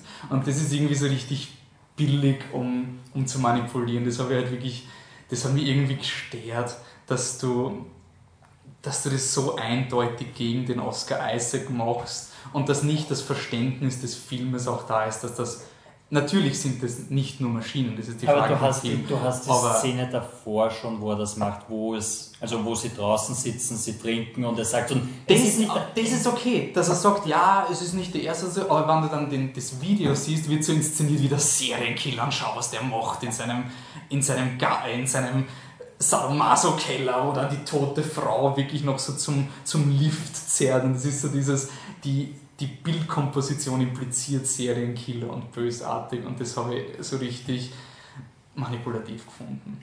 Das, das hat mir echt rausgehauen, weil es einfach so, das muss man nicht so überdramatisieren. Das hat mir einfach gestört, dass der Film da richtig so das so reindrückt hat und das Ende hat mich komplett verloren. Ich finde den Film ja, coole Konzepte, aber das Ende war dann komplett antiklimatisch. Und nicht im Sinne von cool antiklimatisch, sondern sie machen so ur viele Fake-Suspense-Szenen, ja, sehr, die dann, wenn du sie ein zweites Mal schaust, überhaupt keinen Sinn mehr ergeben. Also es gibt dann so eine, wo der Held plötzlich in einer Situation ist, denkst du, scheiße, wie kommt er raus? Holy shit, Spannung. Und dann so, haha, du hast ja nicht gesehen, was ich gemacht habe. Und das war so, wow. Und wenn du schon weißt, dass es so ist, dann ist die Szene noch zacher, weil dann wartest du drauf. Also es ist ein Film, beim Namen anschauen, ist wirklich so, puh.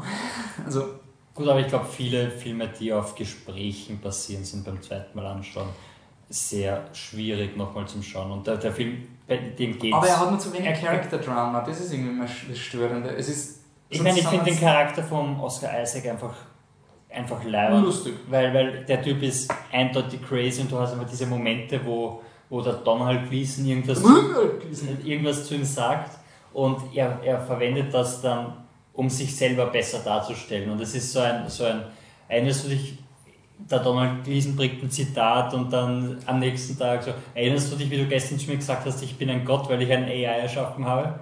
Ich glaube, du hast recht, ähm, das habe ich nicht gesagt. Doch, doch, das hast du gesagt. Doch, Ich bin ein Gott. Und sowas. Und das, auch das, was du gesagt hast mit dem Serienkill und so weiter, das ist einfach der Charakter von ihm so, wie er diese Sachen sieht. Er sieht sie ja selber nicht als, als AIs, als, als menschenähnliche Roboter, sondern er sieht sie einfach immer noch als Maschinen und deshalb Ja, nimmt er sie und zahlt sie weg. Aber es, man muss nicht so polemisch das zeigen. Ich meine, das ist ein Typ, der ja auch auf seine Erfindungen irgendwie stolz sein kann. Und da muss man nicht dem Roboter zuschauen, wie er sich die Hände abhaut, weil er versucht, die, die Wand zu zerstören und dann keine Hände mehr hat. Und so. Es ist halt so urarg sozusagen, wie herzlos der Oscar Isaac ist. Und ich kann das irgendwie schwer kaufen. Also für mich ist der Oscar Isaac irgendwie am Anfang lustig, aber er ist so crazy, dass er ihn gar nicht mehr ernst nehmen kann, irgendwie als Charakter. Weil das Lustige ist ja, wie er sich verhält. Er verhält sich so absolut untypisch. So diese Szenen, wo der, wo er das telefonieren will. Und plötzlich sitzt der Oscar Isaac, also der Donald Gleason will telefonieren und der Oscar Isaac sitzt die ganze Zeit im Finstern und sauft ein Bier. Und sie sagt, was machst du da? Und plötzlich zuckt der Donald Gleason an und ja, willst nicht saufen? Na gut, dann halt nicht, weil er halt einfach so neben sich steht. Aber gleichzeitig kaufe ich ihm nicht ab, dass es der gleiche Mann ist, dem es wichtig ist, eine künstliche Intelligenz zu entwickeln. Weil er halt so wurscht, ihm ist wirklich alles so wurscht irgendwie. Naja, ihm geht es ja, glaube ich, in erster Linie um das Bild von sich selber, weil er ist ja anscheinend, so wie es scheint, ein Typ, der die ganze Zeit alleine im Dunkeln sich niedersauft, ist wahrscheinlich nicht so happy mit sich selber. Und er definiert sich anscheinend über Erfolg, beziehungsweise er definiert sich darüber, dass er das schafft, was Mhm. niemand schafft. Und er will eben dieser, dieser Gott sein, mehr oder weniger. Das heißt, jedes Mal, wenn er wenn er seiner Meinung nach noch nicht geschafft hat, verliert er das Interesse Aber ich finde find halt, man sieht ihn zu wenig als Roboterbauer. Man sieht ihn als Gewichtsheber, man sieht ihn als Säufer, Man, man, sieht ihn gar nicht, man sieht das Setup. Des, deshalb ist es allerdings auch so schockierend beim ersten Mal, wenn du, wenn du auf einmal. Meine, es war ein cooler Moment im Film, wo du irgendwie drauf kommst, die Eva ist nicht die erste. Und es ist so ein, du sitzt da. Wow, Das war doch eh klar. nein, es war irgendwie nicht klar. Es ist so dieses, so ein. Er Es kann doch nicht aus dem Nichts einen Roboter bauen, der ausschaut wie ein Mensch und zeichnet und fragt, ja, schaust du mich umbringen oder sowas. Aber es ist so ein, so ein, es ist vollkommen klar, dass es nicht der erste ist, aber so wie es inszeniert war, war was. Es ist für einen Donald Gleason was ein Schock, das Ja. stimmt. Aber ich finde zum Beispiel auch der Donald Gleason ist als Protagonist sehr schwach. Weil er ist so diese Hülle, diese erbärmliche Hülle, die halt einfach nur manipuliert wird eigentlich. Er hat jetzt nicht, das ist sein ganzer Charakter, das ist der Punkt seines Charakters, dass er so Dass er manipulierbar ja, ist. ja. Und, Aber und ich ich find- finde, ich find find, der Film hätte ihm. urgeil funktioniert als 30 Minuten Short. So diese Black Mirror, diese, diese britische Sci-Fi-Serie, Ja. wo es immer so Konzepte gibt und dann gibt es einen kurzen Twist und das war's. Aber ich finde, als Film hat er mich, ich finde ihn noch immer empfehlenswert, ich finde ihn cool, ich finde ihn cool gemacht. Ich bin froh, dass der Alex Garland sich irgendwie, weil er ist so ein Cult-Favorite, der Typ hat Dread geschrieben, Ja. jeder, der was bei Dread beteiligt war, Daumen hoch. Deswegen will ich dem Film nicht böse sein, aber ich habe ihn trotzdem sehr enttäuschend gefunden. Okay, also jetzt nur noch zum Abschluss. Ich finde den Charakter von Donald Gleason trotzdem notwendig, weil du einfach.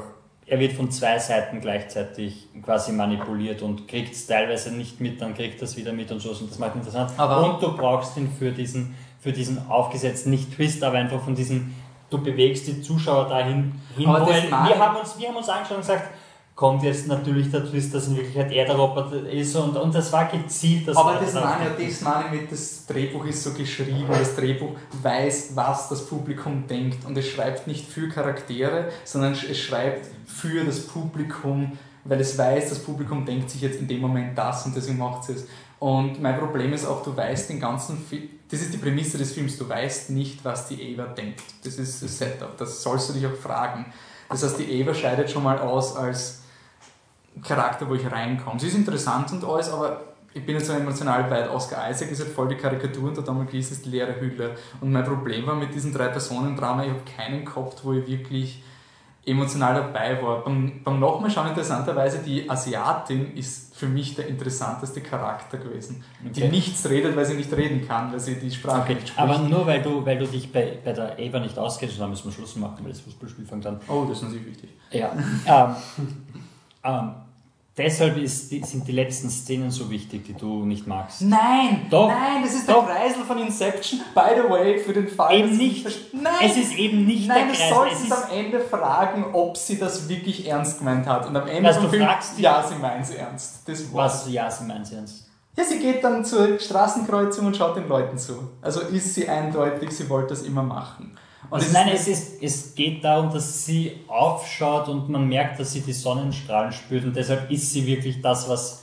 Eh, das ist der Kreisel, der umfällt. Du beantwortest die Frage, die du dir stellen sollst, ist sie jetzt wirklich Aber es geht nicht darum, dass du am Schluss auf einen erzwungenen Twist endest, sondern auf eine Antwort Nicht erzwungener. Twist. Die Frage, ob eine künstliche Intelligenz gleichberechtigt ist mit einem Menschen, kannst du nicht klären. Und der Film klärt es und das finde ich einfach. Naja, er erklärt ja nicht, ob sie gleichberechtigt ist, aber du, du klärst, dieser Charakter, wo die Frage war, ist sie eine künstliche Intelligenz, ist sie auf demselben Niveau wie ein Menschen unter Anführungszeichen von Empfinden und so weiter, wird beantwortet mit ja, sie fühlt Sonnenstrahlen, sie reagiert darauf und sie, sie ist nicht dieser böse Mörderroboter, der raufgeht und den Norman Fliesen einfach einsperrt. Aber die Frage stellst du dir trotzdem so, weil wenn sie sperrt ihn am Schluss ein, du weißt nicht, ob sie das gemacht hat, weil sie böse ist oder ob sie wirklich nur raus wollte, um das zu empfinden. Die Frage ist die gleiche und der Film beantwortet. Und es war sehr dem Holzhammer mit. Er erzählte die Geschichte von der Mary in the Black and White Room und du siehst die Szenen von ihr in Schwarz-Weiß,